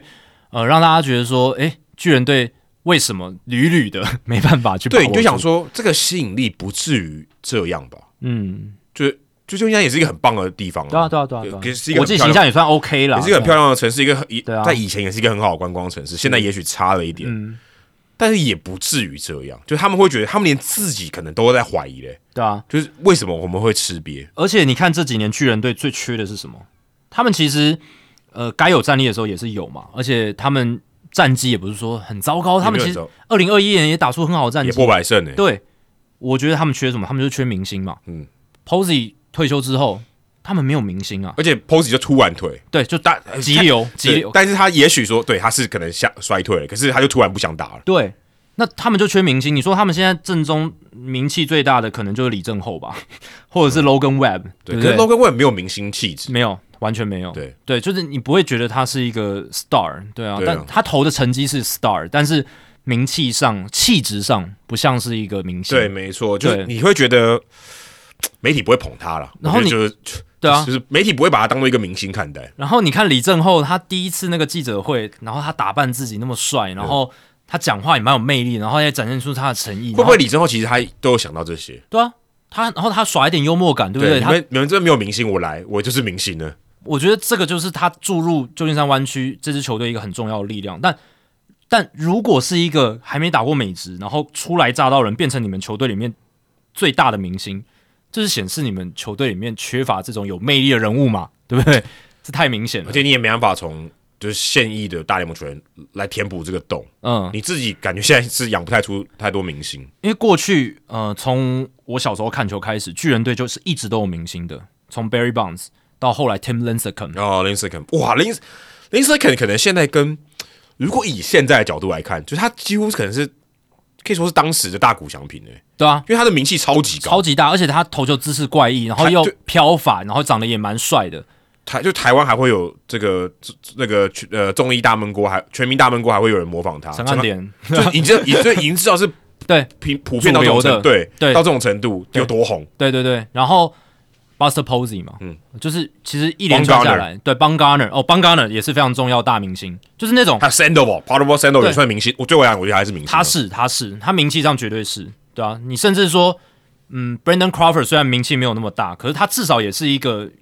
有头有脸的中啊流砥柱了，中流砥柱，啊对。但现在巨人队，我现在摊开来看，没有诶、就是李正厚啊哎，，对啊，这大家现在闭起眼睛啊、哦你除了李正浩以外，你叫出先发九人，先发八人吗？对很，其实蛮难的。我们现在讲的不是他什么进阶数据什么，他们一定有好的球员啦，不然战绩不会打的就是这样还可以嘛。但就是我们讲的是棒棒坛运动界明星，对不对？明星 star 这就是个还你是叫很重你要叫的。得出名字的意思。，对，讲这么直白，就是你叫得出名因字为。终究还是一个娱乐产业嘛，那你需要有名气去蹭高这种热度，然后球迷的关注度、卖票、商品的销售度，这些都跟心度是有关系的。有些球员他即便打的成绩不是那么好，但他很受欢迎啊，这就就这就很够了，其实很够。我前几天播那个 NBA 勇士队的比赛，Gary Payton 二世，他今年因为那个腿筋一直受伤，没打几场。但我播到那一场，他刚好就是那天可以出赛，他上场，全场球迷给他欢呼，然后好像是什么大明星回来一样，很扯哦，是 standing 因为 ovation。他的爸爸是大明星，是啊，可是是因为 Gary Payton 二世他就是有他的魅嗯力，然后他打球的拼劲什么，然后留下在勇士球迷心中留下很好的印象，这样子。所以即便他没出赛几场，他能够回来，他都给很大的掌声。那当然，我觉得巨人球迷有一些球员他也是那种很爱的，就是在地球迷喜爱嗯的。那但是你触及到整个大联盟的话，他们阵中是真的缺乏这真种的明星。很难叫得出名字啦。啊我觉得这个是比较比较难一点，所以 Robbie Ray 也许有这个机会，我觉得有啊有，这个机会，至少人家拿过赛扬奖嘛，如果知名度相对高很多。他在巨人能够重建自己的身价的话，哦，然后这杠杆其实蛮大的。，对对，然后又是在湾区，又是大城市球队，那我觉得这不失为 Robbie Ray 一个很好的寻求东山再起的机嗯会。而且他生涯就是从国联西区起步的嘛，对以前响尾蛇队的，没错所以对啊，对他来讲可能是一个还蛮好的机会。但对啊，但巨人队我觉得真的是大家可以看一下说，哦接下来自由球员市场他们还没有还有没有机会？还是有一些人还没有签嘛 s n a i l 也还没签嘛没错， s t r o m y 哦还没有签嘛，对不对？那你就看接下来看啊，巨人队还有有没有其他的补强？而且他们现在奢侈税团队薪资还没有破两亿耶，才对啊一亿九千八，没有所以这一定要补一没下。有，就跟我们刚才讲的啊，他钱没有花掉啊，对啊他钱放在桌上没有花掉，没错，你要花掉才能缴税啊。我来跟大家报告一下，他们目前在 roster resource，就是这个 FanGraph 上面球员名单的预测，然后先发投手五人预定会是预定会是谁？Logan Webb、Ross Stripling、Kyle Harrison、Keaton Wing、Tristan Beck。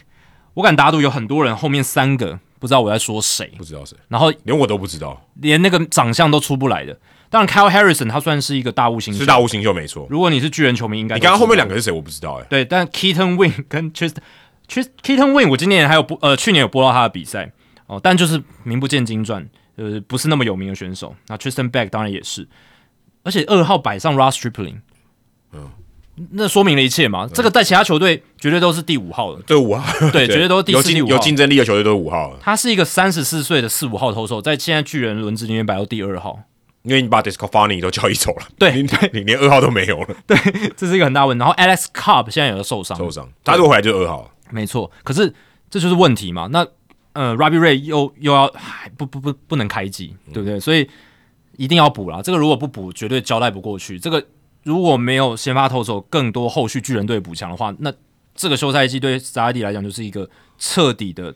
大不及格。对，因为对于总管来讲，他的工作就是要把这个阵容组好，嗯那显然他在组建上面是有点困难，嗯，目前看起来，我觉我当然我们不知道他细节谈判的时候是到底发生什么事情，可是你目前看起来这个结果真的就不太好，对啊，对，就大家觉得成绩单就是不太 OK，没错。那呃，瑞他在呃去年受伤之前，他其实第一年在水手也投的蛮好的啦，三十二场三点七一防御率是，健康的，然后三振率二十七点四 percent，保送率百分之八，所以但他就是被那个 u d a n Irish 打进是全垒打，对季后赛让大家印象深刻，非常惨。但是至少那个时候是堪用，虽然是退步，对，但至少还是一个蛮不错的投手只这样。要健康就好啊，没错。那你看现在的水手，即便少了 Robbie Ray，他们还是有 Luis Castillo、Logan Gilbert、George Kirby 这三个三大本柱，再加上 Bryce Miller、Emerson Hancock 还有 Brian Wood，哇！所以你看他们这个轮值，哎、你刚才在讲这几个脸，我还想得起来。对啊，巨人队我还真想不起来，哎、巨人队那些我真的没办法啊，对啊。真的差很多哎、这一来一往差蛮多的。 Miller 的比赛，Bryce Miller 的比赛我们就一起播过啊我、，那我记得他好像是不是连续都好像多少都是速球，对速然球后连续一直好几挥个空，速球，对，然后挥挥空率回非空常率高，好像三局好像挥空不知道十几个哎、对，非常夸张，对啊。然后 Hancock 也是大物新秀嘛，然后 Brian Wood 也是在已去经投出年有已经投出来了对，也投投出不错的数据了，对啊。那我觉得这个很有趣的是，Robbie Ray 他其实这张合约里面，二零二二跟二零二三年都有不可交易条款。那怎么改变呢？就是一旦进入二零二四年就没有不可交易条款了，所以哦， Jerry DiPolo 他没有浪费任何时间，在二零二四年第一个礼拜、哦没有交易条没有不可交易条款之后，就马上把 Robbie Ray 交易掉。哦所以对他来讲不是意料之外，他早就想要交易他了，早就。但我们都没有研究这个，对，这是我看就是所以我说我们之前都没有人对啊传出来这个、新闻出来之后，我才看到这个就是合约的细节，哦，所以发生在这个时间点，如有果你这迹样可回循。，对，就是你看得出来这是有道理的。没错。而且 Depoto 感觉是早就酝酿很久了，他早就已经想好说我可以怎么交易了，我觉得啦，所以才那么快嘛，第一个礼拜。对，因为这完全没有风声啊，一般都会没有有稍微有点酝酿一下。对说哦，水手队在 sharp 这个 r 他 a b 自 i 己 Ray，在心里酝酿了，对， 对啊，所以你看 Depoto 他其实哦，他都没有休假、欸，他他他都在他都在做这些事情，就是在对运筹帷幄。你看圣诞节前夕也要做交易，呃，不是是签 Mitch Garver，嗯，呃，签两年约，然后过年之后马上就做一些这些大笔的交易案，这样子。大家都在休假，他在他在他在思考对，他在思考，对，那传在传简讯呢， 他不是用简讯做交易吗？对啊，对啊，对啊，所以你从这个操作，你也可以看到，就是他对 Robbie Ray 的态度，就是他早就想要把他交易了，只是等那个不可其交易实条蛮款厉害，失真效的。又回到我们刚才讲，我觉得这个蛮厉害，他真的把它交易掉，这其实不很不容易。对啊，那对于水手队来讲，获得了 Haniger 跟 Disclafani，然后呃 Haniger 的部分当然就是补他们的打线嘛。所以你看上一是上一集嘛，我们之前不是聊水手的时候，我就讲说他们这个外野手绝对不行。把 Kelnick 交易掉了，对，然后本来的呃外野手的深度选项啦，Can Zone 啦，Marlow 啦，嗯，名不见经你就传了。只剩 Jera 而已，对，基本上只有 Jera 不能是由 Marlow 跟 Can Zone 来担任他们开幕战的先发外野手。哎其实，在一两年前还有 Kyle Lewis 的时候，你会觉得水手队其实外野蛮蛮欣欣向荣的，欸 Kyle Lewis、Jared Kelnick、Julio Rodriguez，你就觉得这稳了。你会觉得这三个哇塞，水手队可能六年都很强，对未来五年到十年的外野阵容已经定好 了，结果这变化也太快 了。计划赶不上变化了。那你 Louis 被交易掉了、对啊 Kelnick 也被交易掉，因为你即便拿了新人王，你隔一年也不一定打得好啊，你呃差才能很多啊发展，没办法延续下去、现在没有，有人没有人要了，对啊现在已经连消费者都把它放弃掉。他现在有点像边缘联盟边缘人，对。然后 Kelnick 就是嗯，也给他足够的耐性了啦。那当然能够交易掉也是美事一桩，至少他换一个环境看能不能有所发挥。但水手透过这笔交易，他补进 Haniger，Haniger 的呃伤病史当然嗯非常非常的丰富嘛，就是二零二零年因伤错过整季，然后呢在巨人第一年就因为左腹斜肌，然后后续右前臂骨折、下背部拉伤，各种不同的伤势多次进出伤兵名单。白人的 Buxton 哎、这个很扯哎、它不是同一个部位，它是三个不同的部就就位， Buxton 啊，Buxton 也是一天到晚各全身各处在受伤，这真的是体质问嗯题，我觉得。所以他在巨人队就只打了六十一场，然后两成零九打击率，两成六六上垒率，然后长打率是点三六五，就是这个是我觉得不是他的真实力啦，一定是他有带伤在打，一定有。打出这么糟糕的数据而。且对于他来讲，这个右打在那个 Oracle Park 也比较不利啊。哦，对啊，对啊，对啊。而且他跟巨人的这张合约是三年四千三百五十万美金，其实巨人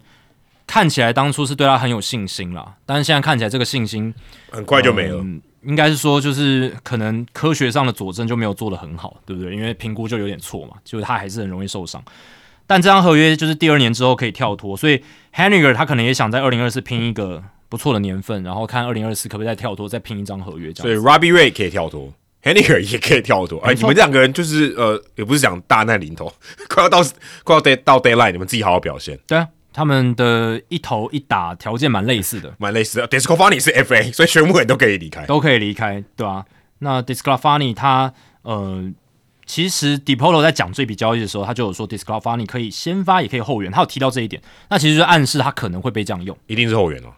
对，我觉得一定是后目前援，看因起来为你到水手队，刚才你讲那些人，对不对？其实很满的，但是他讲这个意思就是说，万一万一哦，布兰 d 受伤了，Kirby 啊受伤了，再再顶上去。 Castillo 受伤了，我们有人手啦，我们有有对经验的先发投手可以顶上去，这样子。对，所以如果最好理理想状况是他是后援投手，对，因为代表前面都没受伤嘛。错如果你今天先发投手受伤，我可以对我是可以补，没错，我是有深度。可是当然希望前面年轻投手能够顶住。然后水手队呃 Depoto 他在做完这笔交易之后，他也做了一个嘛，就是用 Jose Caballero 从光芒队换到 Luke Riley，、所嗯以呃，其实这几笔操作就是他在补强他们的外野阵容，外野阵容，所以一看呃现在 Ken Zone 跟 Marlow 他们已经调到深度选项，已经到三 A 去了。那现在他们的左右外野就变成是 Luke Riley，然后还有 Mitch Haniger，嗯，哦，就所是以一一左一右合理多了，合理多了。看起来就合理多了。Luke Riley、Julio Rodriguez、Mitch Haniger，甚至不止合理多了，是如果 Haniger 可以健康出赛，是一个还蛮强的外野。呃，算蛮扎实的，蛮你有扎明实星，也有中流砥柱。那 Riley 他当然在光芒队打得不错，OPS Plus 也是蛮好的，但呃，他的问题是光芒队只让他面对右打呃右投手没错这样子，他几乎没有在面对左投手。所以这也是光芒队呃很很常见的操作嘛。对，那在这样的情况下，其实水手队也 OK 啦，因为他们有 Dylan Moore 嘛，嗯，Dylan Moore 工具人 platoon 什么都可以，然后他外野推手左外，然后他跟 Rayleigh 来做一个 platoon，就是左投手的时候就莫尔上来打，没错，他也可以去守三垒啊。对，所以这目前看起来都是非常合理的一些操作。但是水手队现在还缺什么？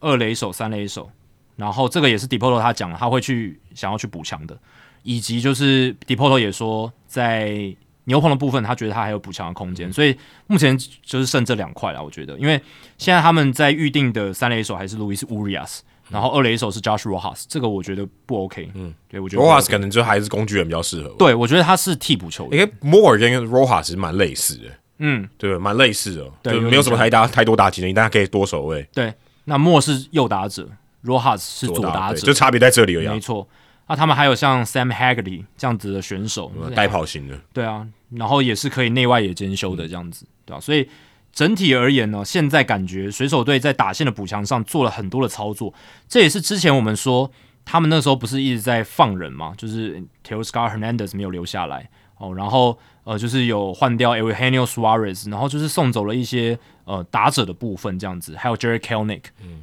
好像一直在减分减分，把三振率高的全部给我清出去。对，啊但这就是 Depolo 他你要看他一整个休赛季的原因，就是在于说他后面还会有操作，所以你看他后面操作就是把他送出去的部分，然后呢用其他的方式把打线再补补回来，这样子。所以，我们今天看了巨人队、勇士队、水手队，他们的操作好像都还有下文哦，哦，对啊，甚至道奇队都还有机会。都还有可能哦，对啊。所以你看现在水手队他们送走了 Hernandez、Suarez 跟 Kelnick，然后等于是换进了 Mitch Garver、Mitch Haniger 还有 Luke Riley。诶确实，你看，呃，Garver、Haniger、Riley 哦、都算是三振率相对比较相对低低啦的，相对低对相对低的，对啊。所以跟你原本离队那几个比哦啊，，差差差应该有一段差距了。当然，Riley 也算是三振率蛮高的啦，但是至少他在高点嘛，因为他去年 OPS Plus 也有一百二十六，嗯哦，算是蛮好的一个打者这样子，对吧、所以你看这样子一来一往，我是觉得，嗯，水手队现在的打线可能就是比较接近 Depoto 心目中比较理想的那种风格啦。嗯，比较理想的风格。反正投手很强啊，投手是完全这些棒投手完全不用担心的，他们的优势，真的优势，就是没错可能是大联盟应该前五名吧，我觉得前五名应该有。对啊，那呃，薪资部分的话，其实目前看起来水手队也还算嗯在合理的范围，因为他们有说嘛，他们可能会准结他们的薪资，嗯没对，有但是花那么多，对，但是在 Depoto 这样的操作底下，其实他们也没有花什么钱，对不对？然后就就可以换到这些人，嗯，对。那他们现在奢侈税团队薪资是一亿五千一百万美金这样子，那二零二四年目前预估的团队薪资是一亿三千一百万美金，对，都还算合理。所以我觉得水手他们的操作是非常聪明的啦，就是。我个人看这一系列，除了他们跟巨人的交易，还有就是 Depoto 后续跟光芒队的交易，以及哦、他们到目前为止的种种操作，我觉得 Depolo 他就是这样嘛，他操作动作很多，对，感觉水手队这个阵容很常在换。对，但是我觉得他这么多也不是在那边乱搞。那整体你如果总和看下来，到目前为止我是蛮喜欢他的操作的，哦，对我觉得蛮喜欢的，对啊？然后，呃，你去看说，嗯、巨人队这边的话也不无道理啊，因为他们就是缺先发投手嘛。那虽然 Robbie Ray 就是高风险，而且还要等他回来，在这个重大伤病的复健当中，可是因为他就是天花板高的投手嘛，没错，拿过三洋这样投手，对，然后也算有一点心度哦，这个也是他们很需要的部对分，。也真的是需要这个啊，因为感觉上他们自由球员要签到这些是比较难的。对啊，对啊，对啊，那不知道他们有考虑 Trevor Bauer 哦，对，巨人队有没有这机个会考虑 Trevor Bauer？你嗯啊觉得答案是或不是？不是吧？我觉得鲍尔这个包袱太重了啦，就是这个公关的包袱太重了。我觉得巨人队应该不会吧？而且巨人队向来蛮重视他们球队形象的经营的，我我觉得是觉我觉得他们有那种，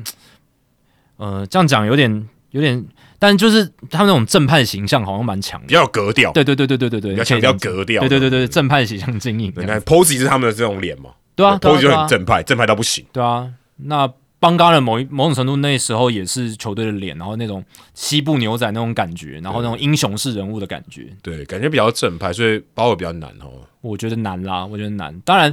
，Barry Bonds 那是嗯，哎、比不较一样，那例个外，不一样，那那是后例面外，那是后面的事对情，。那是他后来出意外的嘛。对啊，不然他也是呃很值得去栽培，或者说很值得去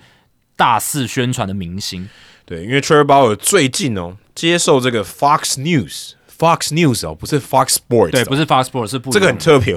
所以要特别强调，他接受 Fox News 的这个访问，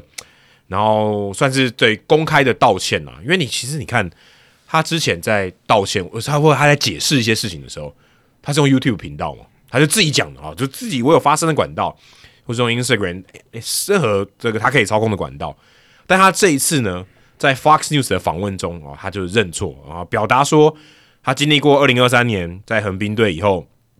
他想要回到大联盟挑战，呃，认认在节目中，在这个访问中认错，他一直强调他做了很多 mistake，然后他很不成熟 immature，就是他会讲说他之前讲过这些话，他做过的行为，他都觉得蛮后悔的啊，希望有一个改过自新的机会。那而且刚才就讲到他是用 Ni- Fox News 嘛，所以、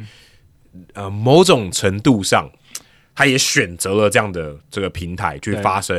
然后让更多人看到，因为 Fox News 显然是比 Fox Sports 可能看的人更多嘛，对啊，就当是一然个一般性的新闻频道对。然后也对呃之前哦、道奇队的队友还有大联盟，他也都道歉，他都是点名的哦，是说哎、他对大联盟，对于他的以前的道奇队队友，甚至对于道奇队当初签他、赏识他的这些高层，他都觉得很不好意思，因为等于让他们战力造成损失嘛，对不对？而且闹出一大堆公关的风波，所以他看起来是比较低声下气啊、在镜头前面他愿意、哦，跟以前的那种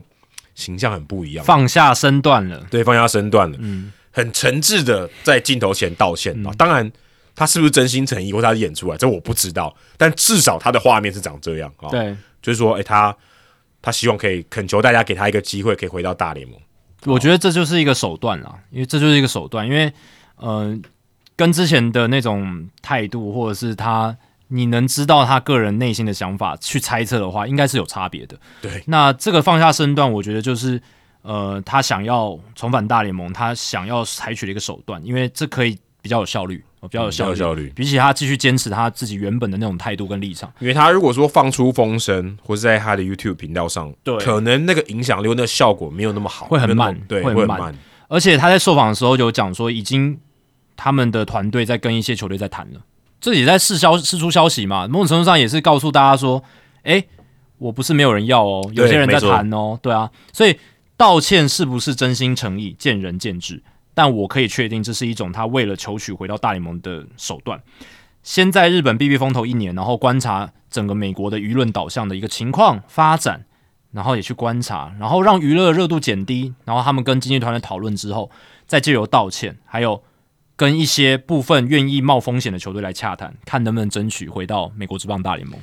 我觉得他绝对还是有大联盟的实力的，一定有啦，一定有，因为有。他真的去日本不是因为他实力不行去日本。他日本也在投的很好啊，也投的得很很好，好，嗯对，也投的很好。但他绝对真的只不是因为实力任何或是任何因素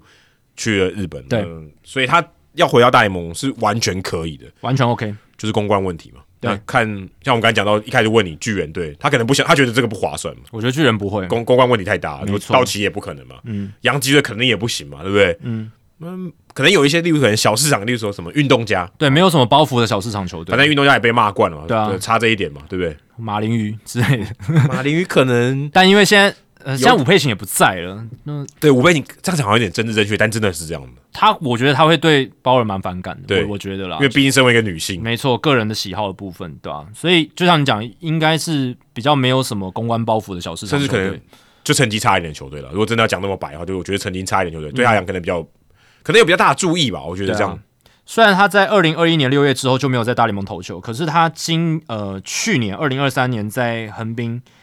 DNA 海湾星是投出了十胜四败，然后十九场先发防御率二点七六的数据，一百三十点二局，一百三十 K，只有三十一个保送，K 九值九，BB 九二点一，三振保送比四点一九，其实整体来讲都是 OK 的数据啊，对啊，都都是蛮好呃的，证明一件事情，他健康，对。这个更重要。这个比较重要啦，因为你说啊，跟他赛扬奖差很多欸、而且又是到日本，可是你要想哦，他也是洋助人，他是到美日本，他要去重新适应那个文化，他要在那个环境底下投成这样，我是觉得是非常好的，已经是非常非常好了。所以他要回来美国，他熟悉的环境的话，他一定绝对是一个至少二三号的投手，一至少啊一摆上去的对话，这个这个完全不用怀疑，啊没错。摆在任何球队几乎都是二三号啊。而且呃，鲍尔他的好处就是在于说，你刚刚讲的，他非常的向来啊是算比较健康的投手，对，就是他他能吃的局数，嗯，都蛮稳定的，都一百七十局以上，然后都都甚甚至二零一九年还吃到两百一十三局，即便那一年他的防御率比较高哦，但是他就是蛮能吃局数，嗯，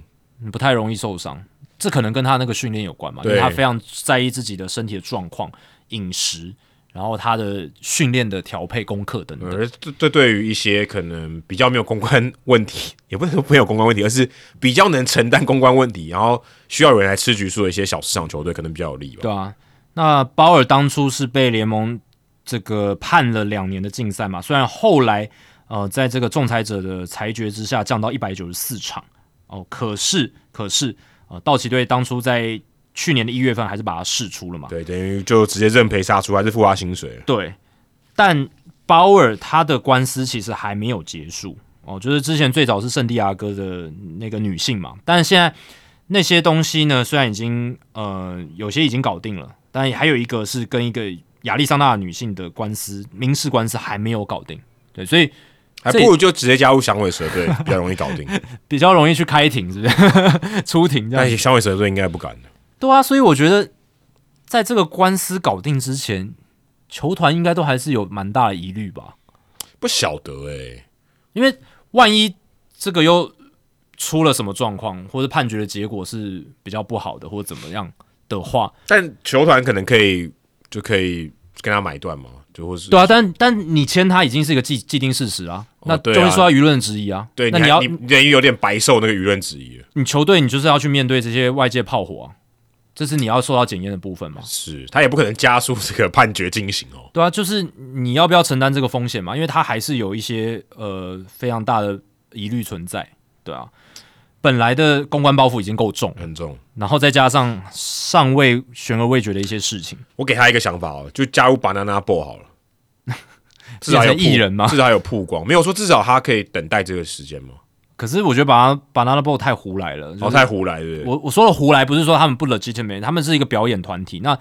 你要是回大联盟的话，你去打 Banana Boat 没有帮助、哦没有帮助而且甚至会让你球技衰退。啊独立联盟可能也不行哦，太辛苦了，对他来讲。不会啊，反正他有资源啊，他可以活得很舒适啊，我说他拿着原本赚到的钱，他就在在那个地方买个房子或者什么都可以吧，哦对吧、啊应该没差，但是就是要有一个可以呃让他投球的地方吧，对吧、独立联盟也许可以，我觉得可以啊，大西洋联盟啊， 先最最高层级的独因为立联盟，至少那边都还有球探可以看，对啊，对不对？啊有球啊探会去看，确认他诶身手是 OK 的，他自己的体能状况、他的训练都还是把他的身体还有球技维持在一个巅峰的状态，这样子。就不晓得他怎可以怎么回来了。是我个人是蛮希望他可以，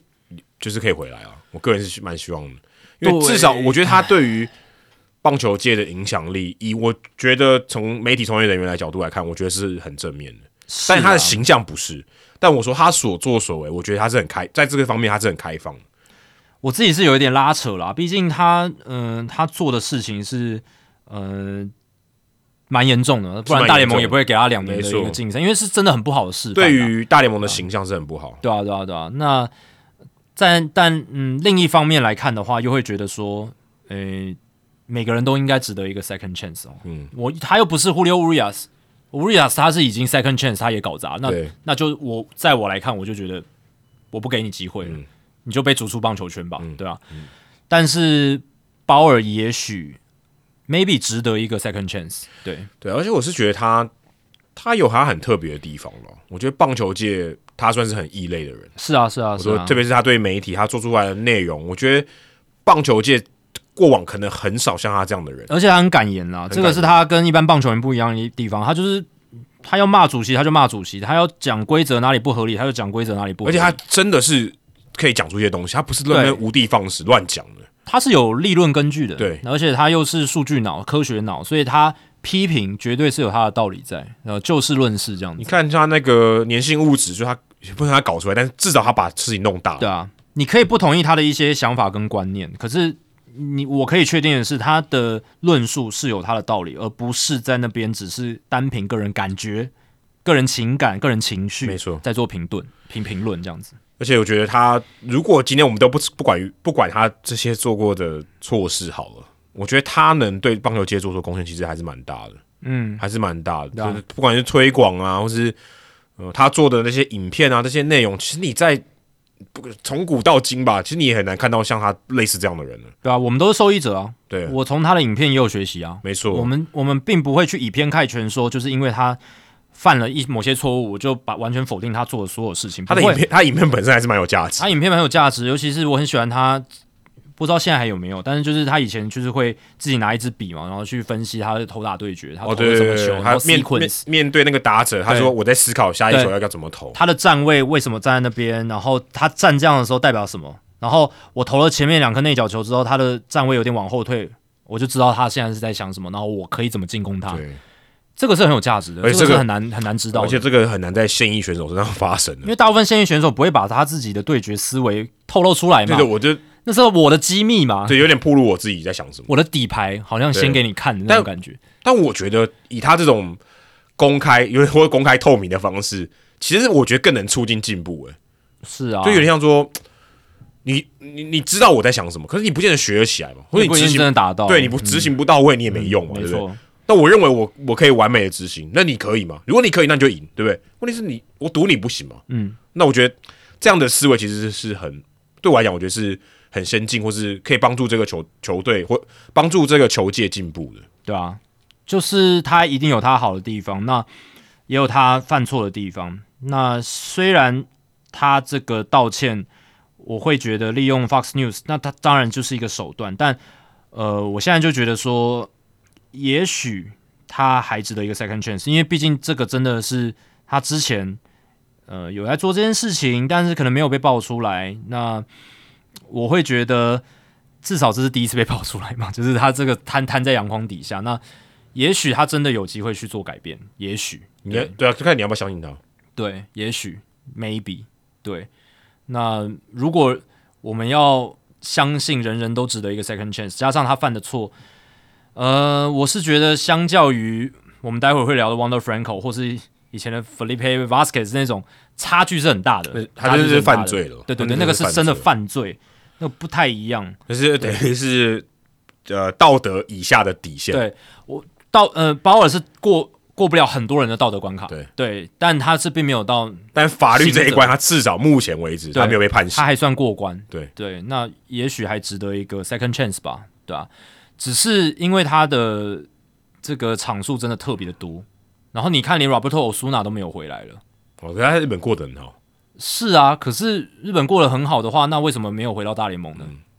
一定有原因嘛，对吧、可是欧苏纳，如果你把欧苏纳跟鲍尔比起来，我觉得欧苏纳他对他是一个很好的投手，很强的投手，可他能对棒球界做出的贡献，我觉得跟鲍尔是差距很大的。是啊，可是球队不会管这对个、啊，对，球队不会管这绝个，对不会管啊，他只关心说他能不能帮助他拿拿冠军而已啊、他们不会看那么广。我绝对不会看那么广，他只是就是非常非常经济层面来看这件事情啊，所以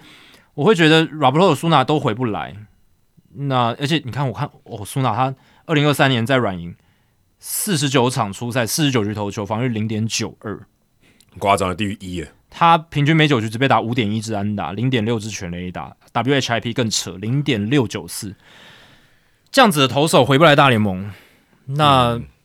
鲍尔对鲍因为尔他还签一个复数年合约，我都没记错的话，但鲍尔比欧苏纳强是没错，因为他是先发投手。可是我是觉得鲍尔要在今年回来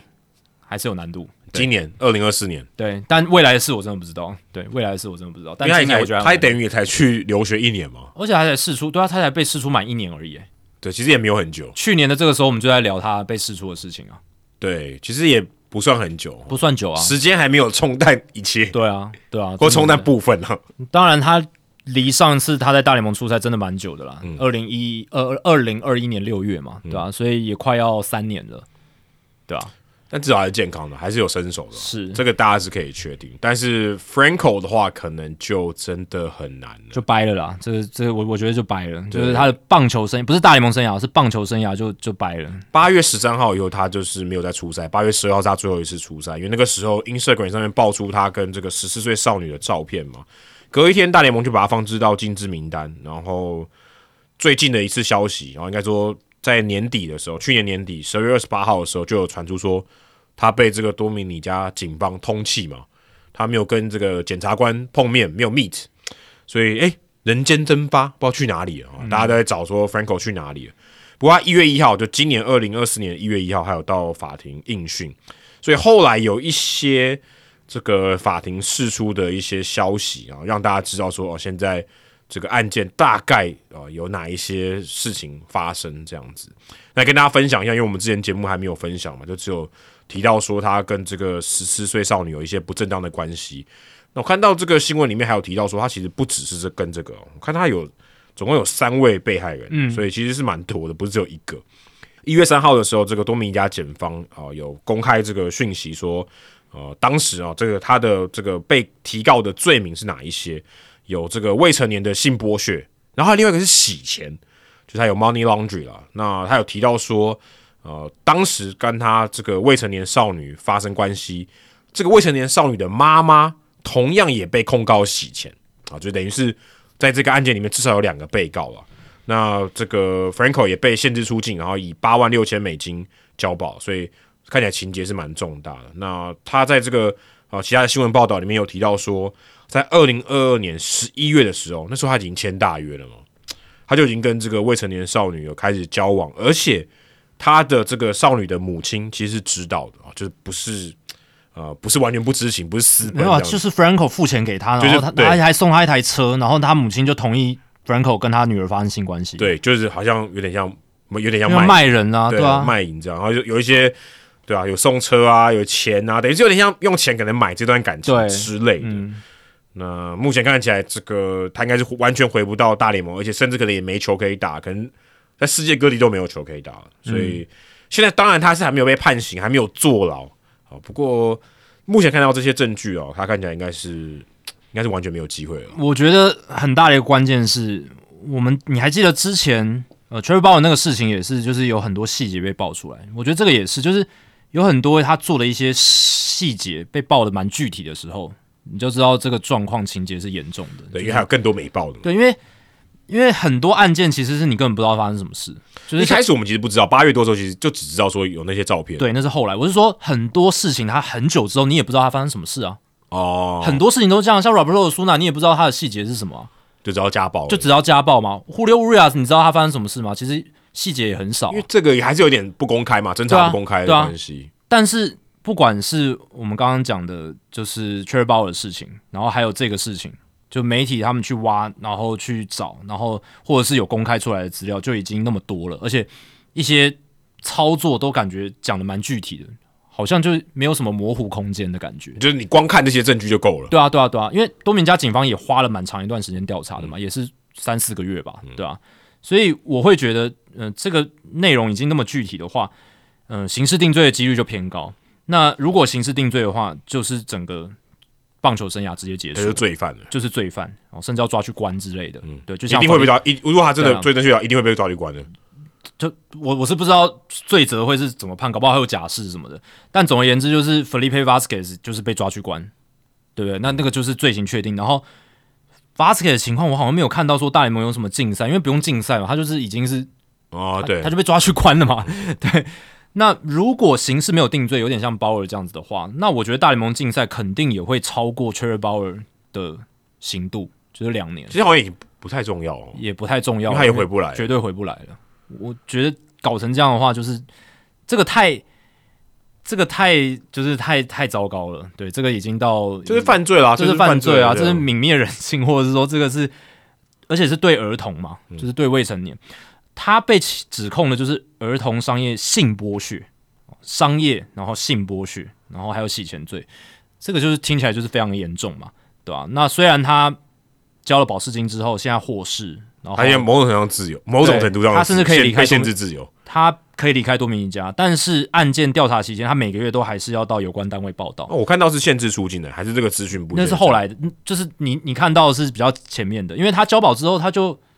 这个居家监禁也解除了，然哦后出境限制也解除了，因为之前他是被拘留的，而且他有居家监禁跟嗯不能出去，不能出境，但他交了那个出庭，然后交保释金之后，现在就是获释啊，他就是可以离开多米尼加，然后可以自由走动。但是案件调查期间，因为他现在还没有，毕竟还没有被定罪，无罪推定原则。但是案件调查期间，他每个月还是要到有关单位报道，一所定以要的某种程度上是嗯还是自由上是有被限制的。对，那你刚刚有讲他八月十四号被放入禁制名单，但后来他是被放上行政停职，所以他后来薪水还是行政停职应该还是有啦，还是有对，禁止名单没有，但是这个行政停职是有，对吧、啊所以在这样的情况之下，很可惜啦，就是你看前几年我们就是一直很期待的这么强的一个全能大物，然后他上大联盟之后没有让大家失望，我是说棒球表现，诶，结果就因为这个事情还蛮快的。很陨就就陨落了，这是你完全一年前你完全没有办法想象的事情。十一年的超大合约，就这样没了。但还好光芒队应该可以回收很多啦。是没错，我说，但是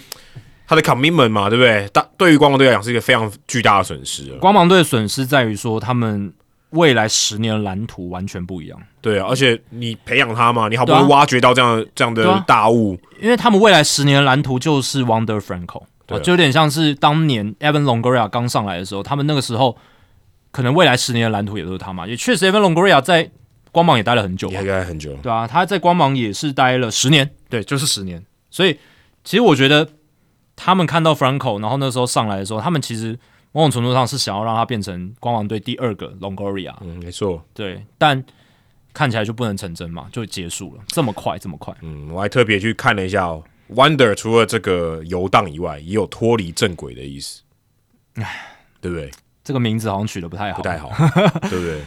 对啊，我还特别去回顾了一下那个 Felipe Vasquez 那个案子，因为我觉得某种程度上有点类似嘛，因为都涉及到未成年。哦然后 Franco 的影响力可能还大蛮多的，对，但很多 Vas 人的很多人拿那个卡可能都不值钱的。但 Vasquez 那个情节是更严重，因为他人数更多嗯对，而且他那个更可怕，就是他那个真的是非常非常糟糕的。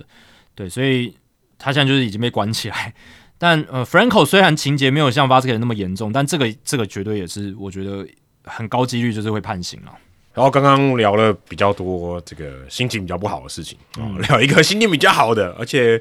陈强跟巨友应该蛮开心的。嗯，对，对，刚刚我们讲 Bauer 嘛，哦我们现在是 Mauer 啊、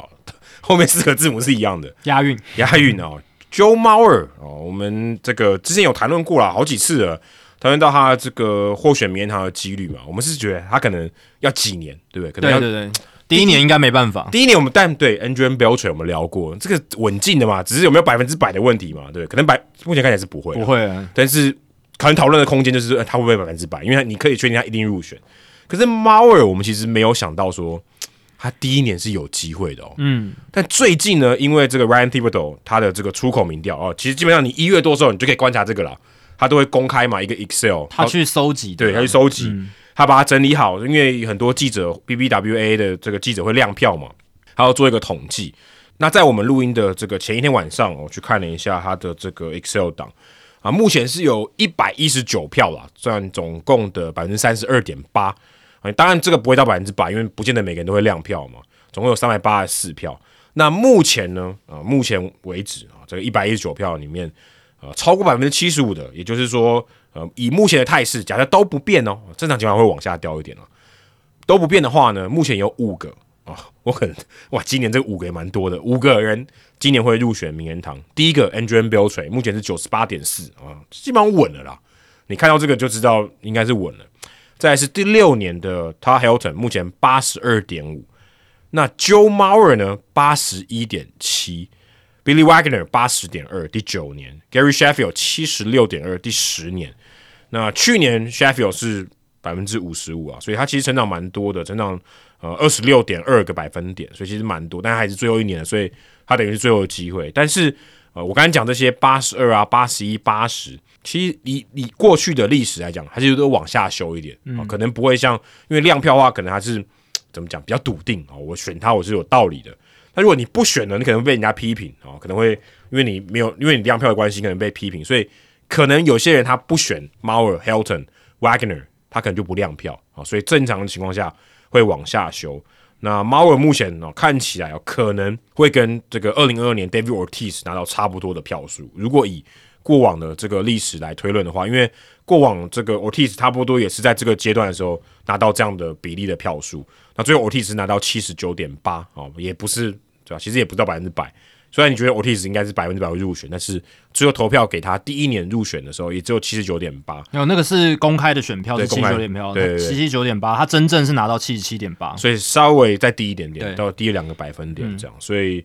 呃，马尔目前看起来可能会跟 Ortiz 差不多呃的情况。那这个其实蛮令人意外的啦，因为呃，马尔其实大家可能不看好他第一年就会入选嘛，哦，那可能也因为形象真的很好吧，可能就像我们刚才讲 Buster Posey 这样的形象哦，而且一直都在待在同一队，那可能记者朋友更喜欢他这样的人哦，所以这个投票的投得票率是蛮出乎大家意料之外的。主要是因为呃，猫儿他在生涯的后半段一垒手居多嘛，二零一三年之后主要都是以一垒手为主，就没有再蹲捕了。那这样子的情况之下，也会增加大家对于他是不是值得名人堂等级的疑虑哦。当然，这个我们之前讨论过了，讨论过，其实他他算是可以的哦，因为你如果去看他的 WR 值啊，五十五点二，然后呃，这个比大联盟名人堂里面捕手的平均值五三点六是高的，而且生涯巅峰期七年巅峰，Joe Mauer 三十九也比这个平均的捕手的三十四点七来得更好，对吧、然后他的 Jaws 这个评判一个球员值不值得进名人堂，用数据来评量的话，这个 Jaws 这个数据它四十七点一，也比名人堂平均的这个捕手的数据四四点二都来得好，所以其实他在捕手的巅峰因为实在太强了，嗯，造还成拿过打击王的对，造成说他 MVP，累积型数据是没有到那么好，哦但是他还是可以有非常高的 WR 值。然后，对啊，你刚刚讲了，他有三届的这个打击王，他是唯一一位史上唯一一位拿过三届打击王的捕手。他三届打击王都是在身为捕手的时候拿下来的。然后，二零零九年的美联 MVP 这样子，对吧、只是因为二零一三年八月的时候遭逢很严重的脑震荡，然后所以他才去转换他的守备位置。嗯避免啊在更大的伤害了。对啊，那那种没有公开的选票，真的就是会跟公开的选票意向差蛮多的，这是一个趋势啊。因为会公开选票的人哦，他们都是会愿意去做一些比较额外的解释啊，毕竟你就是公开检验嘛。那没有公开选票的人，他就是自己想怎么投就怎么投，他也不想要受到检验，对，所以投的方式跟投的意向就会有落差。甚至说，呃，会愿意公开，通常比较主流一点，对啦，通常会比较主流一点。而且就是越来越偏向数据派这一派，对，会公开的话，那没有公开的通常都是比较嗯比较传统派一点，对，可以这样讲啊，可以这样分野。因为你去看二零二三年的时候呢，三百八十九张票里面有三百二十一张最后有公开，那 Todd Helton 他在公开的选票里面拿到了百分之七十四点五的支持度哦，可是呢，他在未公开选票里面的支持度只有百分之六十一点八，差超多，差了十三个将近十三个百分点，对。这比刚刚 Ortiz 下降的还多很多。对啊，那最后最后，Helton 就是七十二点二的这个得票率，最后的结果，对啊，所以虽然我们现在看到公开选票里面猫有非常高的支持度，但是会不会掉到百分之七十五以下，这个就很不知道，就不知道。对，但目前看起来，这个是已经能达到这个得票率，已经蛮令人意外。对，，这是令人意外的，因为我们会想说，可能以他第一年公开选票五六成的支持度就已经很不错了吧？我就而而且这个已经是基本上就很有机会了，对就很有机以会后就很有机会。对，啊，那能够变成 first ballot，就是他第一年候选就入选的话，那真的绝对是超乎我在这一梯次呃开始要投票之前的预期，绝对超乎我的预期，嗯对吧、是高的有点惊艳啦，对吧、所以呃，像 Ivan Rodriguez 他第一次候选的时候也是类似的概念哦，就是他当初在公开选票里面获得的是百分之七十九点三哦，甚至比现在的猫儿还低一点点哦。那最后呢？最后他在呃没公开选票里面的支持度是百分之六十八，最后是以百分之七十六低空飞过门槛，嗯差七一十点五点，，差一点点。差一点点。但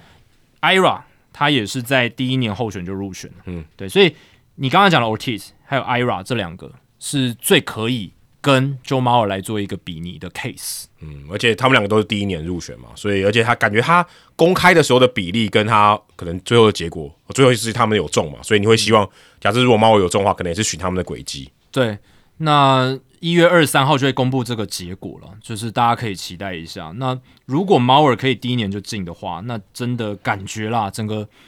呃投票群体的风向，或者是他们评判球员的方式，我觉得真的跟我小时候的名人堂票选已经差蛮大的。嗯，就是包含这几年美国棒球作家协会他们在这些具有呃名人堂投票资格的记者上面做了一些换血，然后每年就是标准有改变嘛，所以每年在做汰换，新血进来，所以那个投票的群体一直在变动，然后就会有一些新的变化出来。所以看起来现在呃的这个投票的群体哦，呃，猫儿都可以首年候选入入选，那对未来对于这种进阶数据的重视，或者这种巅峰期的重视，可能会更高一而点。且有感觉，这种第一年中选的应该会比例会变得蛮高的、欸我的感觉就看那个球，我觉得还是要看人，还是看球员，还是看人球员跟梯次，因为呃，我觉得猫耳它的特殊之处是在于说，它虽然呃累积型数据比较不好，呃但是它的这种平均型数据啦、进阶数据是嗯比相例当型亮眼的都比较好对比例型相当好，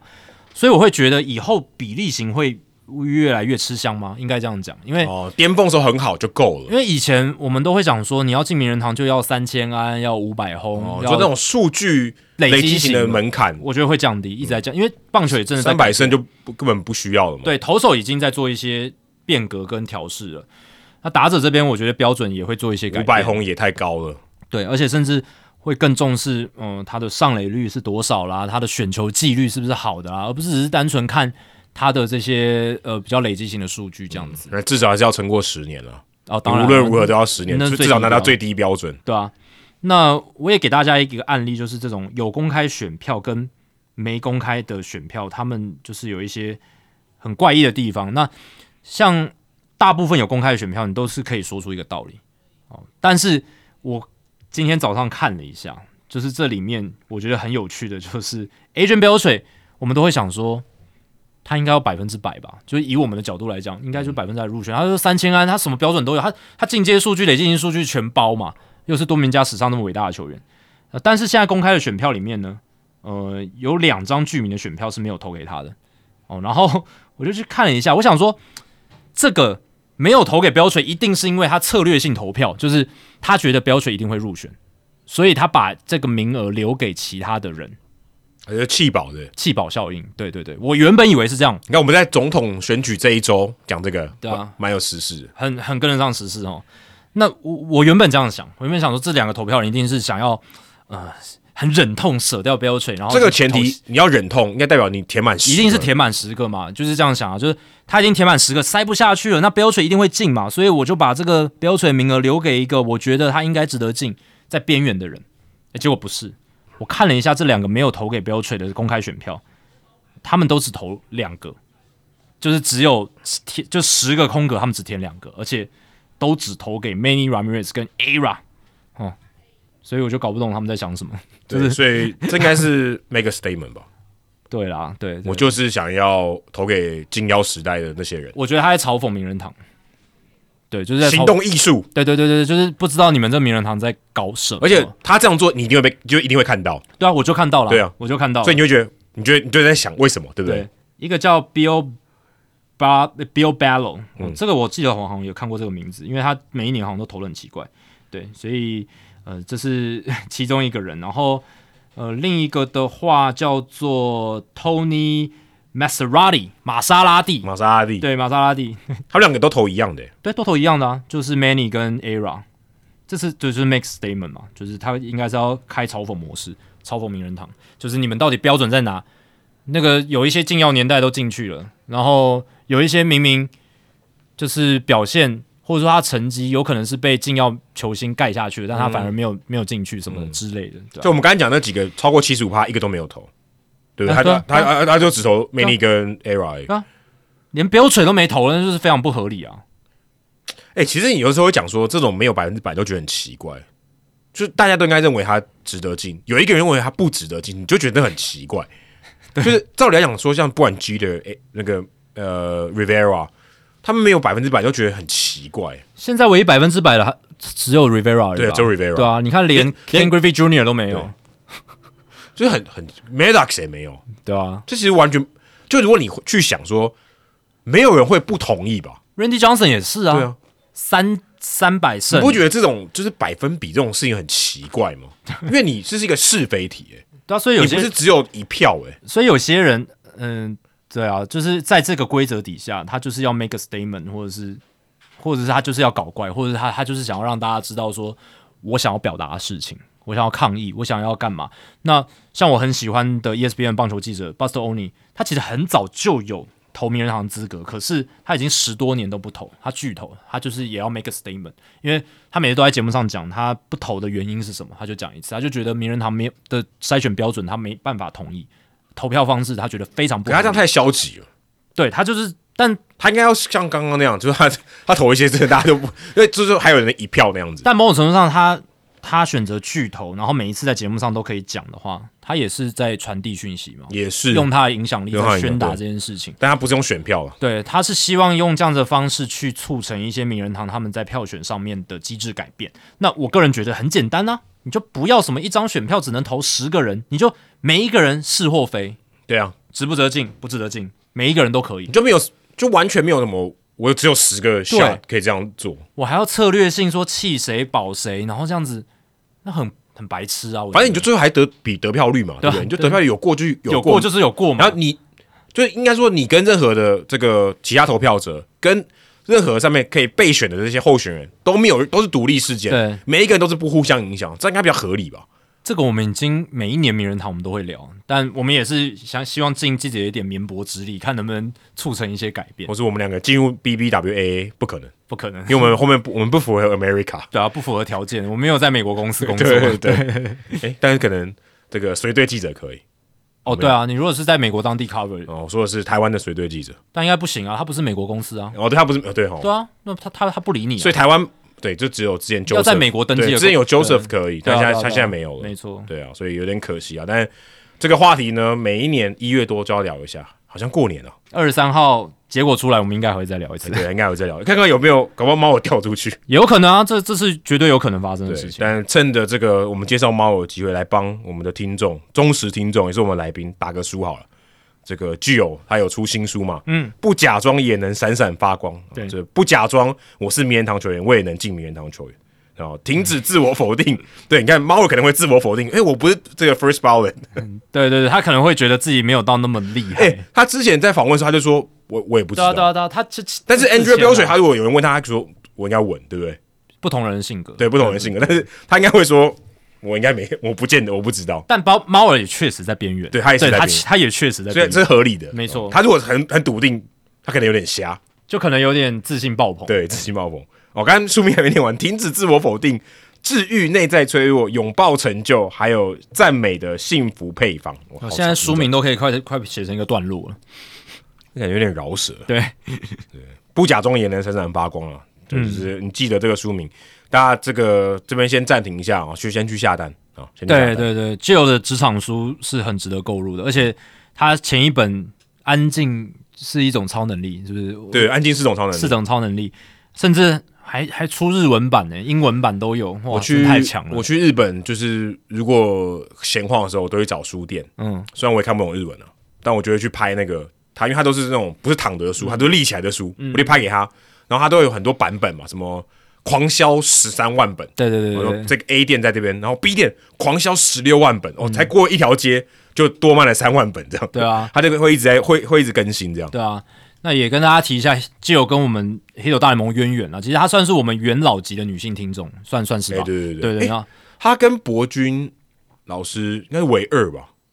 嗯，对有上过我们节目的女性吗？对，受访的大来宾。受访大来因为宾，之前 Bonnie 有上过介绍费城对对嗯对对对对对对对。那呃，具有那一集是第三十四集，所以大家如果对他过去在双城队的工作经历有、嗯有兴趣的话，可以回去听。而且那个时候也是为了 Kirby Pocket 啊、对然后对的对背号，对对对，而且我相信，呃，虽然已经过了那么久，已经哇六年多了，但是因为他那个时候就是聊他在双城球团工作的经验嗯嘛，所以是保值性很高嘛，而且就是就都是那样子。而对且是上个世纪了，哦，对， 还在完了，我们这样是不是透露旧的还年在龄？还在 Metro Dome 的时代。只有情饶了我们，对但你现在依然是非常青春美丽的，对。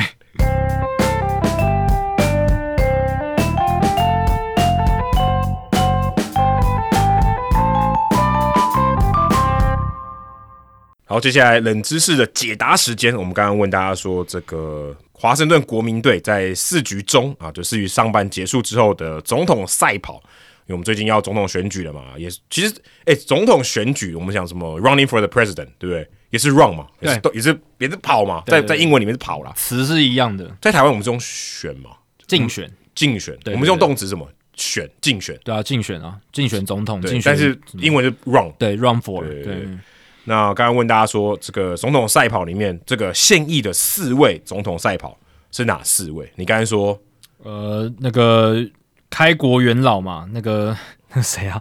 华盛顿， George Washington 开国元老，他有还有呃 Jefferson，第三任也有哦，也有，这么这么这么厉害，然后呃，罗斯福，罗斯福 Teddy Roosevelt Roosevelt Teddy Roosevelt 第二十六届也有哦，也有 OK，然后还这样有一个了，我刚才讲哪一哎个啊？吸血鬼，哦，林肯嗯，Abraham Lincoln 十六第十六届也有，你呃四个全中全中，那 Taft 有吗？ ，Taft 也哦有，他是客串的，Taft Taft 在这个二零一三年到二零一六年曾经有，哦，他是第二十七届总统。 OK，之前你刚才讲说 Taft 他最有名的是那个七局伸展哦，对对对对啊， ，Seven 继 Inning 续伸 Stretch，展，就是因为他对对对对第七局他想要伸展伸展一下，嗯大家以为他要走，所以全部人都站起来，因为要欢送总对统嘛。对对对对对，就没有，这我我只是伸展懒腰，所以现在七局大约上 Take Me Out to the Ball Game，呃，但那时候没有 Take Me Out to the Ball Game 这个仪式啊，嗯有那首歌，但是后来加入，但是 Seven Inning Stretch 就是他算是从他的这个传统开始，嗯，那另外两个是 Kelvin Coolidge 跟胡佛 Herbert 哦 Hoover，、第三十届跟第三十一届，他们都是在二零一五年跟一六年分别啊、有这个客串演出过， OK，哦，胡佛也是二战知名的总统嘛，对对对对所以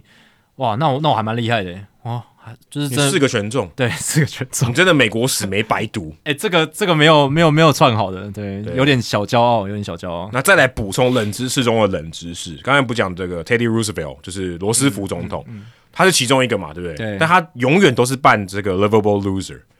我刚才讲从从二零零五年七月开始有这个总统赛跑嘛，嗯，他没有赢过呢，哦，真他的、哦，一直到二零一二年例行赛最后一场，他们认为他应该赢了，他已经连续输了五百三十三场比赛，他都没有赢过。对，但是设计好的，因为不是真跑嘛，就是他是有一些，大家如果去看过，就是有对，一还有一些桥段呢，故意跌倒啊，对或是有人对对冲进来把他扑倒对对对啊，或对对是什么，反正他们都做一些很好笑的那事，是好玩的嗯对，就让大家可以参与说赌赌谁会赢嘛。所以如果你永远都赌罗斯福啊，你永远都 输。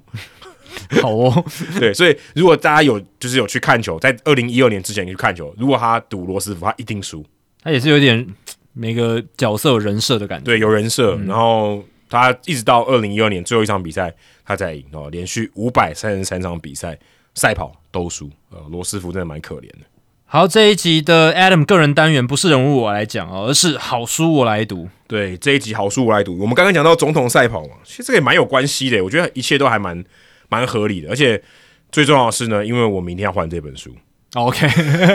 好哦，因为我跟那个我们的听众陈德硕借这本书、哦，这本书非常非常久以前哦，这本书已经是二十九年前的书，一九九五年出版的，我几乎年纪跟我一样大。几乎年纪跟你一样大。那时候是真宫的出版社野球人出版的。那这本书呢，叫做《皇朝职业运动市场的攻坚手册》。那这个作者呢是廖世尧，其实算是你的前辈啦。嗯，我来体育台的主播啊、以前是在这个兄弟队做过宣传，然后也后来也到联盟做过宣推部的这个工作人员这样子。那这本书其实是一九九五年出版，是职棒六年的时候，也就是兄弟三连霸的时候，所以它叫皇朝嘛。我记得没错，去年兄弟的口号也叫皇朝，对，所以有点呃致敬的味道。那这个里面呢，他讲的就是说，哦、当时他们在职棒前面五年，他们怎么经营兄弟队，哦，怎么样经营兄弟象。那后来因为他到了联盟，所以他等于是有点做一个回顾，说为什么当时啊职棒初期兄弟象这么受欢迎。还有分析蛮多的一些东西，但我不会全部都讲，但是我讲几个，我觉得即便是到现在哦，可能都还是蛮醍醐灌顶的一些观念这样子。那他有提到，他一开始就提到说，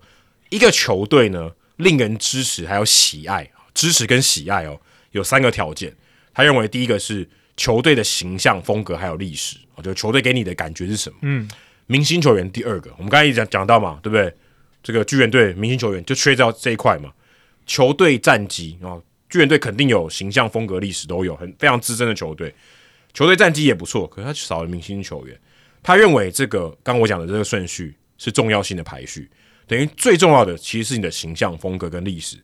在三个里面，相对不重要的是球队的战绩，因为其实兄弟一开始也不是冠军嘛，嗯，对，一开始是卫权嘛，职棒元年其实是卫权，第一个上半季冠军还是三商嘞，所以其实上下半的冠军都没有兄弟的份，可是兄弟却是球迷最多的，所以他想要借由他在兄弟的兄弟象的这段这个工作的过程，来证明说，诶，他的想法可能是有些说服力的。他这个蛮有道理的啊，因为你看大联盟的小熊队，他们很烂很烂的时候，他们其实人气或者是他们的支持度还是很高嘛，还是很高对啊，那这就是球队形象风格跟历史，这是他们很重要的一个元素。相对来讲，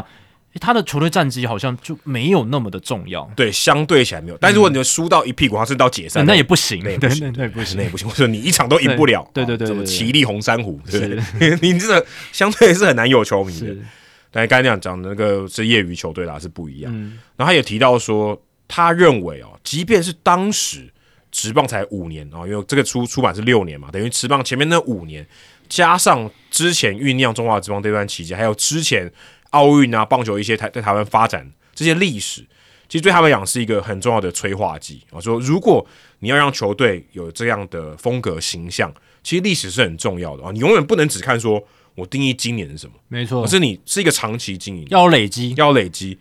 可能十年，可能二十年。所以你看，我们现在很多球队，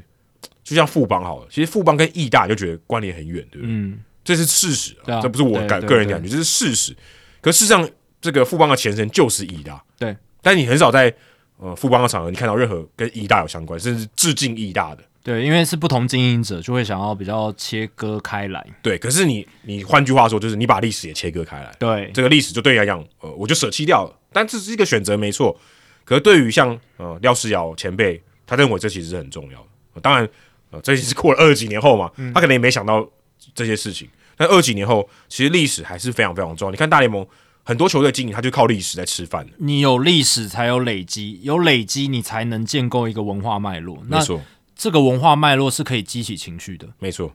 我光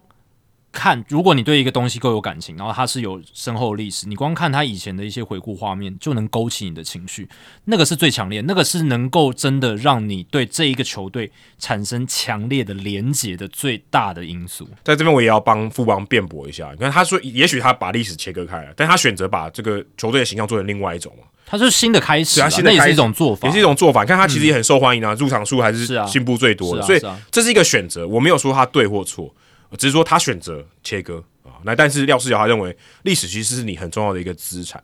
那在这书里面第四章，我觉得呃，即便是到现在呢，也是非常非常具有时代意义，甚至呃，我觉得非常醍醐灌顶的一些事情。他这个标题也说，职棒比赛非球赛的诱因，非球赛啊，就是不是场上球员的，你要如何吸引大家进场？那他认为说，球场活动啊、哦第四章跟第五章，他都在谈到这些东西。大家要回到当时的时空背景，当时是没有主客场的啊、哦就是大家都是在台北市立棒球场，或在高雄立德棒球场，或在其他台中的球场，所以大家其实是没有主场经营的概念。所以当时你要经营主场，你要有一些硬体的设施，或是呃，你看到任何这种活主题日活动的，其他相对就是比较打游击的，而且也没有像现在这种啦啦队，以前有啦啦队，但是比较像是我们讲这种打鼓啊，这种比较是呃比较草根性的这种呃啦啦队，而不是现在我们讲这种啦啦队女孩的这种啦啦队。那它里面有提到一个例子，我觉得也蛮有趣，也蛮值得大家思考的。他说当时哦，这个球队有有一个活动是说，诶，如果你在这个外野接到全垒打球的话，我就送你两万元的电视机，两万元哦，就是一个预算嘛。嗯，我花两万元，我买一台电视机送你。他说其实这样不好诶，因为第一个只有那个人开心，对不对？而且那个很开心，就其他人现场的人，就除了那个人以外，或他的家人可能开心以外，其他人都觉得我没有参与感嘛。他说，与其这样，你两万块对不对？现场四千个人，我每个人送五块钱的赠品，是不是也是两万块？嗯，大家比较有感，嗯，大家都拿东西回家哦。也许那五块钱的东西并不是什么超有价值的，可是至少让大家有话题，而且可能你拍的时候你会拍到嘛。他讲的最好的例子是什么？抛彩带，彩带很便宜嘛，对啊对，你看我们在封网的时候抛彩带，现在是只有封网才会丢彩带，以前是他们有主题他们就丢，嗯嗯，当时他就觉得，哎、这个彩带可以拿来干嘛？比赛后，如果我们不管赢球输球，我们都丢，哦就当做一个仪式这样。好像这个这个日本不是有放气球吗？嗯有点类似这种概念。哎、大家有参与感，而且画面好好看哦。嗯，我照片一拍出来，哇，全场都是黄海。对，即便那边那场不是封网，有好看，有这个媒体的效果，他觉得这才是球场活动最重要的真谛，而且最重要的是球迷有参与感。对，呃这个概念其实还蛮先进的，因为那个年代其实没有社群媒体。那在这个年代，你每一个人都有一些小赠品，或者是有参与感的活动的话，那那个在社群上推波的效应是远比一个人的奖项来的好很多的。对，那个人哇，我抽中两我、对啊我接到球，我有两万块的电视，呃，其他人都没有。对啊，只有他会发 IG 啊。那你如果抛彩带的话，所有人都会发 IG。对，而且那个彩带成本就低很多。对啊，对啊，对啊。 对啊，所以如果你全部加起来，也许对是比电视高一点点，可是它还是很便宜，相对很划算。那另外他有提到一个可能现代看起来可能稍微有点时代感的，他提到说你如何在球场外来经营球迷，也就是说。这球迷他可能没有机会来看球，他可能不住在台北，不住在有球场的城市里面，可是这些人还是球迷。他说提，例如说呃他会举办签名会啊，可能现在也有，可是相对起来，可能感觉这个呃这个人气是比较没有那么旺，可能啦啦队的签名会人气比较旺。那他有提到一个蛮有趣的活动，是《中时晚报》，大家可能年轻一点的听众可能没听过这个，《中时晚报》有办这个十大职棒明星票选，当时是你要你把报纸上那个栏位剪下来。然后贴在明信片上，然后寄回去，寄到中华中这个中晚的。那因为兄弟象的人气很旺嘛，所以大家都把兄弟象当做假想敌，所以其他的四队呢，或其他的五队，当时还有时报英、俊国雄，他们就会这个找工读生去买报纸，我用人海战术来做嘛，我有钱总可以吧，对不对？你只你球迷人再多，我愿意花钱，我就去洗那个十大的职棒球星。那兄弟象想说，我不想花这个钱呐、啊我有的是球迷，对不对？他想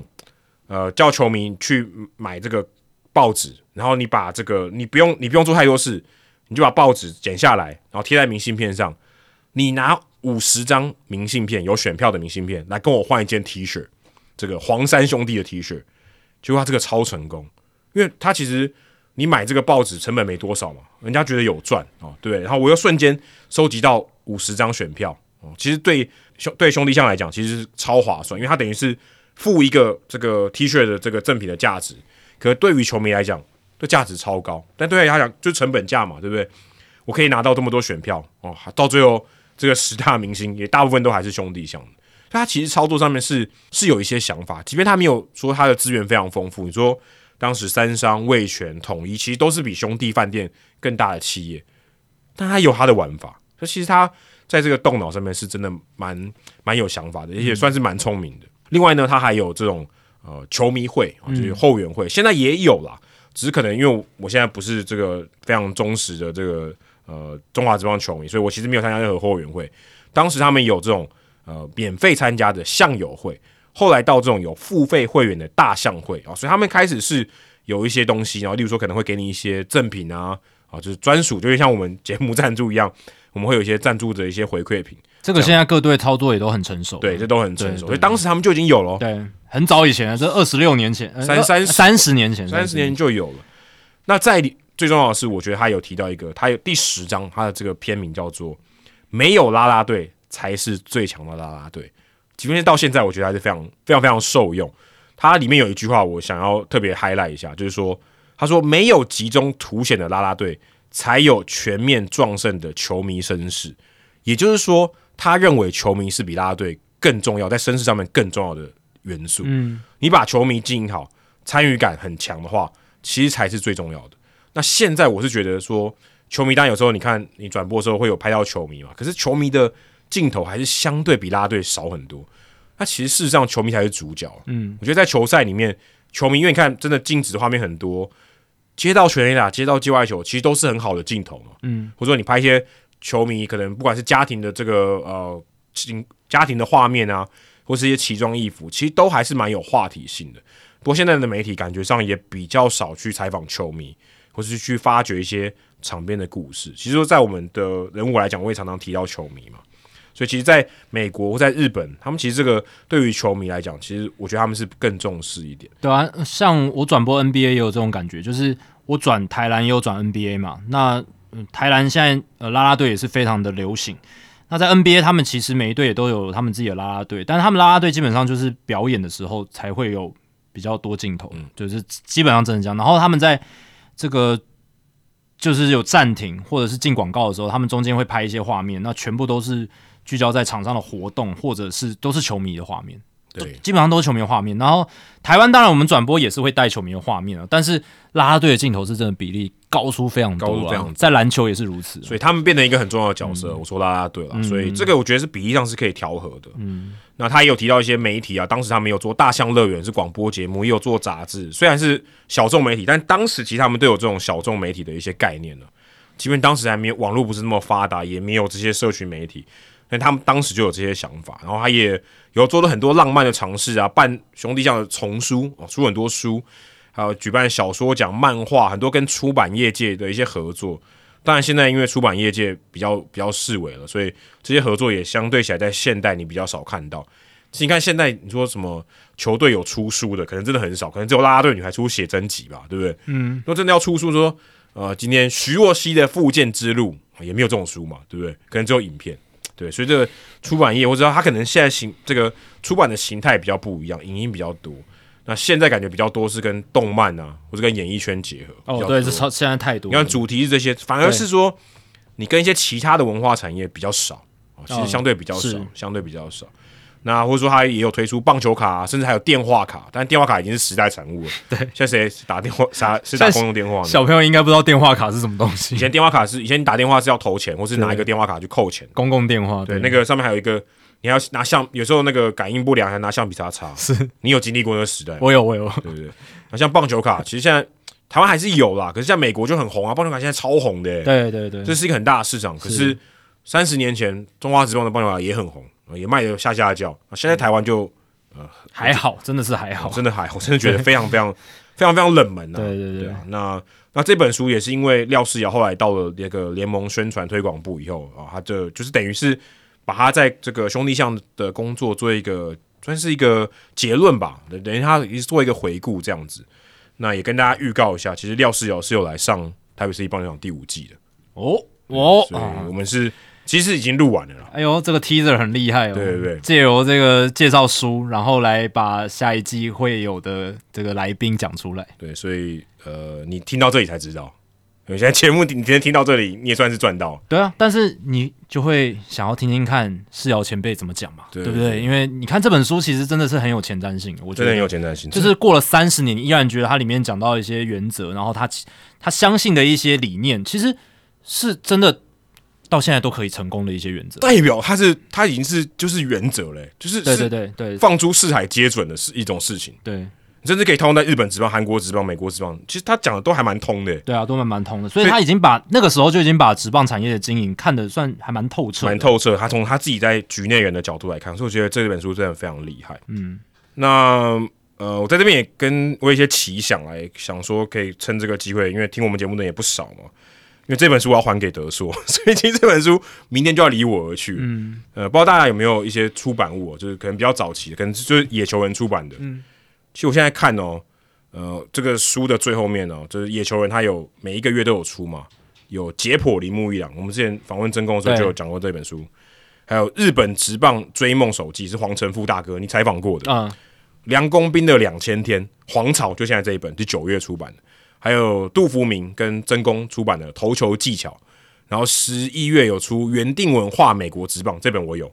然后十二月有白话棒球规则真宫写的，哦这本真宫有送我，所以如果大家有梁公斌的两千天或是黄草这一本，可以跟我换东西吗？哦啊、对，我可以，我可以用公开对，我可招以募，我可以用台北市立棒球场的这个这个球场，或是真宫的公仔跟你换。我觉得以我们听众来说，一定有，一定一定可以征求对得到嗯或。或者是你有一些呃，职棒早期，不见得是野球人出版出的一些嗯这个出版物，你可以来信或是私信我，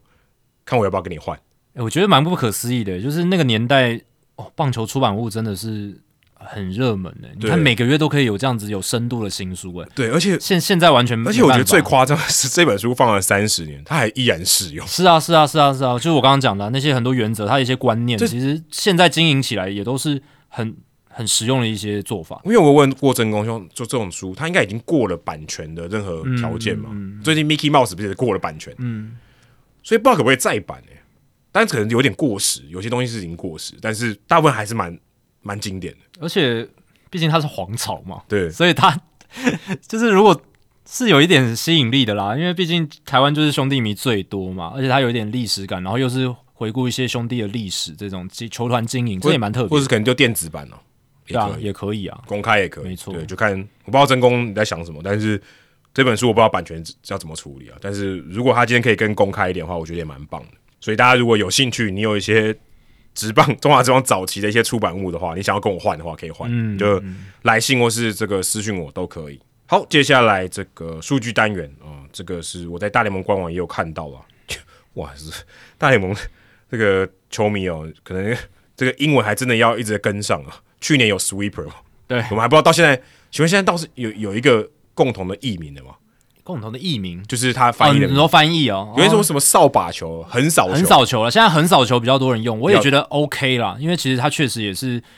呃大横移嘛，那就是一个很少的概念。可是很少很容易把那个跟 Series Sweep 合在一起，就很少这个系列赛。对啊，但你就是说很少球啊，你就是它是一个球种的话，就是我觉得是 OK，对啊。那现在大联盟呢，因为有这些鹰眼系统，然后他们可以去追踪球棒的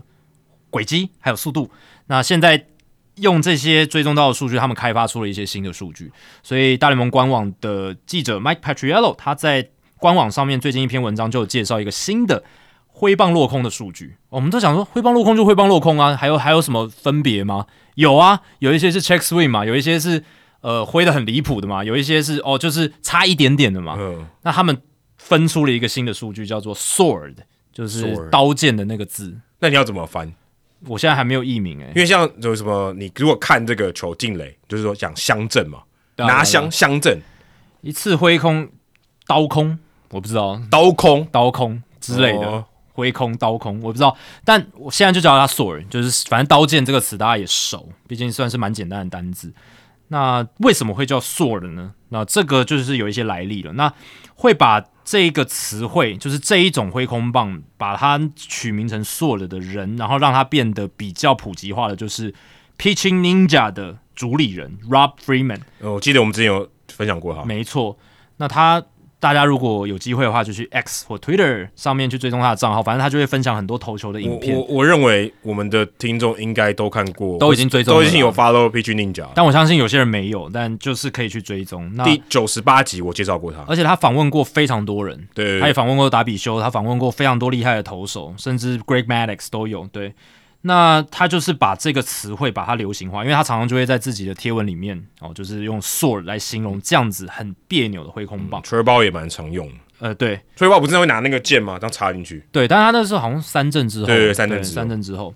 那这个词的来历呢？除了是 Freeman 他把它普及化以外，真正的来源是二零零六年一部电影叫《冷板凳少棒队》嗯 The Bench Warmers。哦，这个我有看过，小时候电影台会重复播放。对对对，最近那个呃，你看那个之前那个 Bad Boy，就是他们不会去采访人吗？就是两个男生，然后穿短裤，然后在场边问人吗？嗯，他们之前就拿一个呃，这个 Bench Warmers 的影片，就是有一个很一个很老的人，然后上面写 I'm twelve，哦，他不是一个很很很很壮的一个投手，然后说。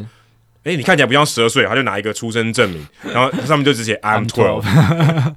对，这是这算蛮经典的一个棒球电影啦。然后它里面有一个台词就是：“Don't chop at it, it's not a sword。”呃，球棒不是刀剑，你不要用砍的。哦， 哦，对，这他他又不是大砍刀，又不是又不是那个剑，又不是要用砍的，你挥棒是要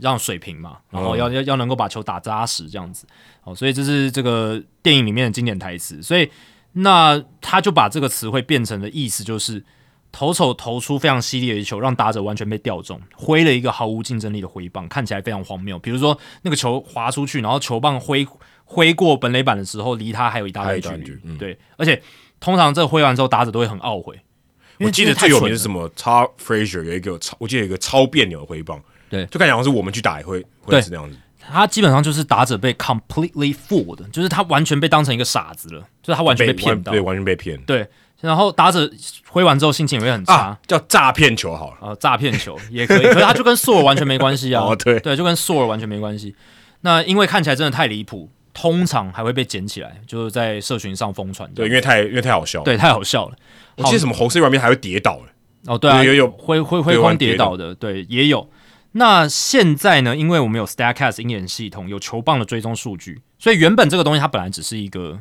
概念，或者是说它是一个没有办法去很科学化去把它量化定义记起录来下来，对，定义起来的。你说这个叫 sword，对他说不是。对啊，有有人觉得是，有人觉得不是，那就是 Freeman 看 Freeman 他自己的标准，对对不对？那现在的话， 就是可以用 Stacks 球棒追踪数据，我们可以找到，呃，第一个就是明确的定义，再者是没有人可以一场一场都在看球嘛，没有人可以每一球全部哦，都对看，啊，这然样太后去收集。这样太累了。对，所以它的意义也在于说，我可以透过这些定义去直接抓到所有的所有人。对哦，，所以它有两个意义的层次了。那它的定义呢，就是这个挥棒要具备以下的条件，它才会是一个 sword。第一个是它要是一个挥空好球，当然 就是要挥空嘛，而且挥空一定好球，对，不是界外球，就是 swimming strike 哦，不是界外球。第二个条件是挥棒它要通过本垒板前沿啊，一一定要超过本垒板的最最前沿啊、哦，所以不能 check swing。对，，不是 check swing。再来是它是一个不完整的挥棒，对它虽然是已经挥出去了，可是它棒头超过本垒板前方约十公分的线啊，没有收回来啊，反正它就是它就挥挥的很别扭的意思，哦这哦这样很难定义耶。对啊，它但是它它就可以定义出来，因为它有一个十公分的线啊，哦你要挥挥挥超过那个地方，但是又没有完全的挥完这样子，哦，了对，因解为。它可以追踪完全球棒的轨迹啊，完全的轨迹它都所可以以他，挥完，例如说可能要到肩膀上。对啊，就是完整挥棒，它不是完整挥棒。哦，这是他的一个重点。再来最后一个是棒子的速度是该球员的十百分位更低，嗯哦，十百分位或更低，这个这个这个蛮蛮定义蛮清楚的。因为他可以追踪球棒的速度嘛，不是挥棒速度啊，是球棒的速度。嗯那这目的就是为了显示那个挥棒他没有全力的挥完，对而且最后的尾速不超过二十英里，代表他到后面就是放弃了啊，他就他放弃了，他他觉得自己被骗了，嗯他没有他没有用全力了，所以你可以用数据来定义这个挥棒，他就是被骗，然后感觉很懊悔，感觉只要第一个跟最后一个就可以了。对啊，挥空跟你最后就没有没有用力了。但他就是把它写的蛮清嗯楚的这样子，所以就是避免全力挥棒的情况。好、所以这就是索尔他达成这几个条件。当然，呃，他这个数据呢，在下一个年度就会统计，应该会放在 s a v a n 上面，就是在 s a v a n 上面就会有一个 sword，然后就是会有这个类别这样子。以后应该那个转播的时候也会出现。我觉得有机会，我我觉得有机会。那你看哦，现在有这个球棒追踪数据嘛，未来应该就会有更多相关的新数据，就是跟球棒速度、挥棒轨迹相关的新哦数对据对出对来，我、是非常期待的。这个是噱头性比较强的，学东西比较强，但它有一些意义，我有们一些大家可以来意义对聊。对，那我个人觉得，我自己看到这个数据，我看完它的定义，我自己的想法是，它有点像是投手版的 barrel。呃，barrel 它是打者的，就是出色击球嘛，就是符合某一个范围的击球仰角跟击球出速，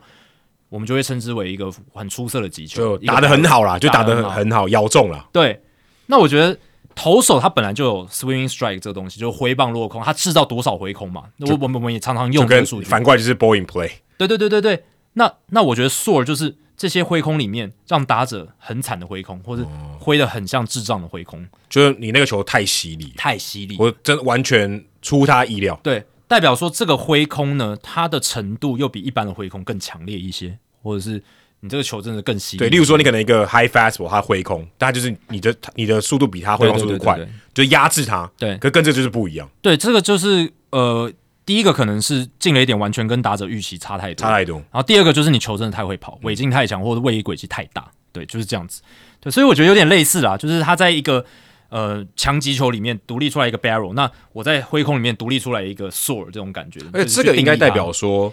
我投手是在最好的状态，我我的对球威，我的配，球嗯什么让你是完全掌握不住。没错，没错，没错。对，那呃，这个 Mac Mac Patricia 又整理了二零二三年投出最多 soar 的的投手是 Dylan Cease 哦，五十五次。然后第二名 Spencer Strider 五十二次，Pablo Lopez 四十七次，Zach Gallen 四十二次，Blake Snell 四十次，Glassnow 三十八次。啊，这几个投手都是那种球威非常刚猛的，嗯，或者是变化球，哇，那个轨迹超大的， Pablo Lopez 变速球就很强，滑球也很强。对啊，那个位移幅度很大，很容易去骗到打者的。对，所以看到这些投手完全不意外。那 Dylan Cease 的滑球呢，它是二零二二年呃所谓分数价值那个 pitch value 最高的球种，所以他的滑球本来就真的很强。他五十五个 s o r 里面有四十四个来自于他的滑球，就刚好八成了。对，八成就是他，他就是基本上就是他的滑球来主要构成这些 s o r 这样子。那他有提就是 Patriot 也有提供联盟的整体数据，二零二三年有超过六千两百个 s o r 场均二点五次。那游戏兵呢是团队最多的两百四十五次。那我觉得这跟当然 Degrom 有贡献一些啦。 那在在他还有上场的时候，啊对，还有上场的时候，那后来还有 l d Chapman 嘛，像 Chapman 这种也是很容易制造速的投手。John Gray 二十九次是全队最高的，嗯，John Gray 他的滑球，大家季后赛如果还记得的话，嗯，哦，那个也是非常难打的。那投球风格比较属于投给你打的红雀，是全联盟 s o r 最少的球队，只有一百五十二次，也合理。你如果都是 pitch to contact，你就是让对手去打，然后制造比较高效率的一些出局数的球队，投球风格是这样，那你的 s o r 一定会比较少。嗯呃这其实没有绝对的好坏哦，因为你看 Marcus Stroman 他也是很杰出的投手啊，他也不对啊是三振率特别高的，对对对你不一定要是像 Dylan Cease 这样你才能成功。好，那 s o r 的话呢，这个球棒的速度就比较慢嘛，我们刚刚讲那。平均来讲，每一个 sword 的这个挥棒，它的速度只有四十七英里哦，比一般具有竞争性的挥棒的平均速度七十一英里是低非常非常多的哦，所以这种挥棒就是中间会刹车，这也哦差会太会多，这也减差太速多了吧？对对对对对，就代表说打者反悔啦，对不对？他或者他真的是被骗到，然后、嗯呃，就是最后才要收，但是收不回来。好，那 Seas 呢？他平均每三点二局就会有一个 sword，哎、其实蛮少的、欸， sword 本来就少啊，对啊，但是他已经是比例非常非常高的哦，出现频率非常非常高的哦。你如果是 Zach Greinke、Miles Mikolas 这种投手，他们是每二十局才会有一个 sword，三可能要三场多比赛啊，对啊，然后 Martin Perez 这种深卡球为主的投手，他平均每三十七局才会有一个 sword。对，那我刚刚讲嘛，不是 sword 的频率高就代表一定是好投手，那也不是说你 sword 少你就是烂投手，因为像 George Kirby 他平均每十三点六局才会有个 sword，可是没关系啊，他抢好球抢得很好，他他某种程度上他不怕你打，对，而且他速球太够快，够快因为速球要制造成 sword 很难比，较难啦，比较难难，基本上会制造 sword 都是以变化球为主。对，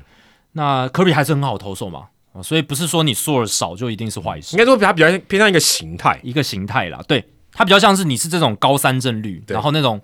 变化球很强，然后对要很多三振的投手，像以前的 Kimbro，如果他在巅峰期有这个数据的话，一定应该很也是夸，张对，应该也是，对，非常夸哦。张。可是那时候他你没办法复原了呢，他当时没有球棒追踪系统，没没错啊，就没办办法对啊。好，那二零二三年最多 sword 的球种哦，现在是看球种，我们刚才是看人嘛，现在看球种最多的是 Spencer Strider 他的滑球四十五次，啊、d y l a n Seas 滑球制造四十四次，哦，这两个是最顶尖的，就是以 sword 这个数据来讲，嗯制造最多 sword 挥空的，滑球丢出来就不要打了，不要挥了，但很难啊，很难让、你控制不住因。为滑球看起来就是像速球，对，我说，如果你看到这个结果，就说滑球就不要打好了。对对对，再怎么样都不要尝试但是去打前提是你不知道是滑球，没错。好，那 Zach Gallen 他的弹指需求二十九个 s w o r d 是第三名，哦，很顶尖哦。很顶尖。 Blake Snell 的需求二十八次，第四，然后第五名 Will Smith 哦，这是那个到哪里都能帮助球队夺冠军的。没错，现在到 Will Smith 皇家队了。对，二十六次，他的滑球也是蛮犀利的哦，也是蛮犀利的。黑叔叔 Luzaro 他的滑球二十六次，然后 Brian Abreu 滑球二十五次，Sonny Gray、Matt Brash、Luis Gio 呃 Lucas Giolito、Jose Barrios 还有 Aaron Nola 都在榜上。那 Sonny Gray 哦，他这个也是在变化球上面是有二十三次，然后 Matt Brash 也是滑球，Lucas Giolito 也是滑球，所以 Giolito 他的滑球还是不错的。嗯，对，然后 Barrios 他是那个滑曲球 Slurve 是二三次，然后 Nola 是他的弹指曲球，对，所以这些球种都是诶很会去 fool 去去迷惑打者的球种，对，如果 Matt Brush 是先发投手的话，我相信第一名应该是他。对，因为 Brush 那个球真的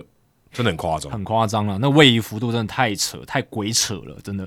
那但是我接下来要讲可能会出乎大家意料，啊因为至少投五十局的投手当中，就包含了后援投手嘛，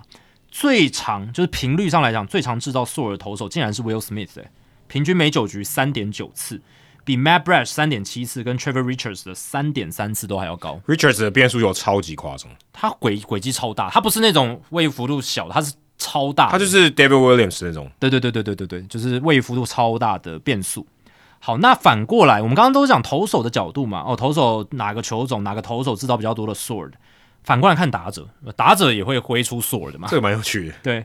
至少一百打席的打者当中，洋基队的新秀 Everson Pereira，他平均每十点七打席就会有一个 sword，哇，这很不这很不好呢，很惨的、很惨。代表说你完全没办法应付大联盟的变化球，哎，对啊，然后他去年成绩真的很烂啊，一成五一打击率，上垒率两成三三，长打率点一九四，他打不到球。打不到球。而且他常常容易被这样子那么严重的负，我觉得某种程度上凸显了他的嗯球路辨识，对，我觉得有一点问很差题，我说他设定设定的一些策略差太多，策略是错的，就是他可能在某个球数之下，他设定这个投手会来速球之类就的，他来个滑球，对，那就是可能嗯，baseball IQ 嗯就是他的棒球智慧也没有那么好。 那接下来就是呃，其实我想讲的也是，就是嗯也不一定说 s o r 非常非常多就一定是坏事啊。那当然他也要看，因为这是一个累积型数据，嗯，你打你打的越多，累积越多。也也会越多。那我们刚刚讲 Pereira 他真的是很差，是因为他是频率上他是真的最高的，对对对那那真的很不理想。但是但是像 Christian Walker、Brand Rooker、t e o s c a r Hernandez、Ryan Noda、Mookie Betts，他们其实是去年累积最多硕的打者，但某种程度上是因为他们打席数也多啦。虽然这样，他们整体的火力输出都还很不错啊，其实他们都是联盟平均以上的打者，所以呢，挥空棒，其实老实讲，就跟我们以前常讲的，就是你被三振不一定是坏事，只不要过频率比较这里太高索尔不见得是被三振那一球嘛，当然不一定啊，当然不一定，就是挥空棒啊，对，然后他就挥回挥空得棒很丑啊有可能对第一球他拆球打，对啊，对啊，对啊，对啊，对啊。其实这不一定是坏事，只要频率上不要太高。嗯对对对，这是原则了，原则。但就像我们刚刚讨论的，其实我觉得硕尔他比较，你不要把它用来评断这个打者的好坏啦，你把它视为一种解释这个打者的形态，就像投手一样的道理，嗯就是。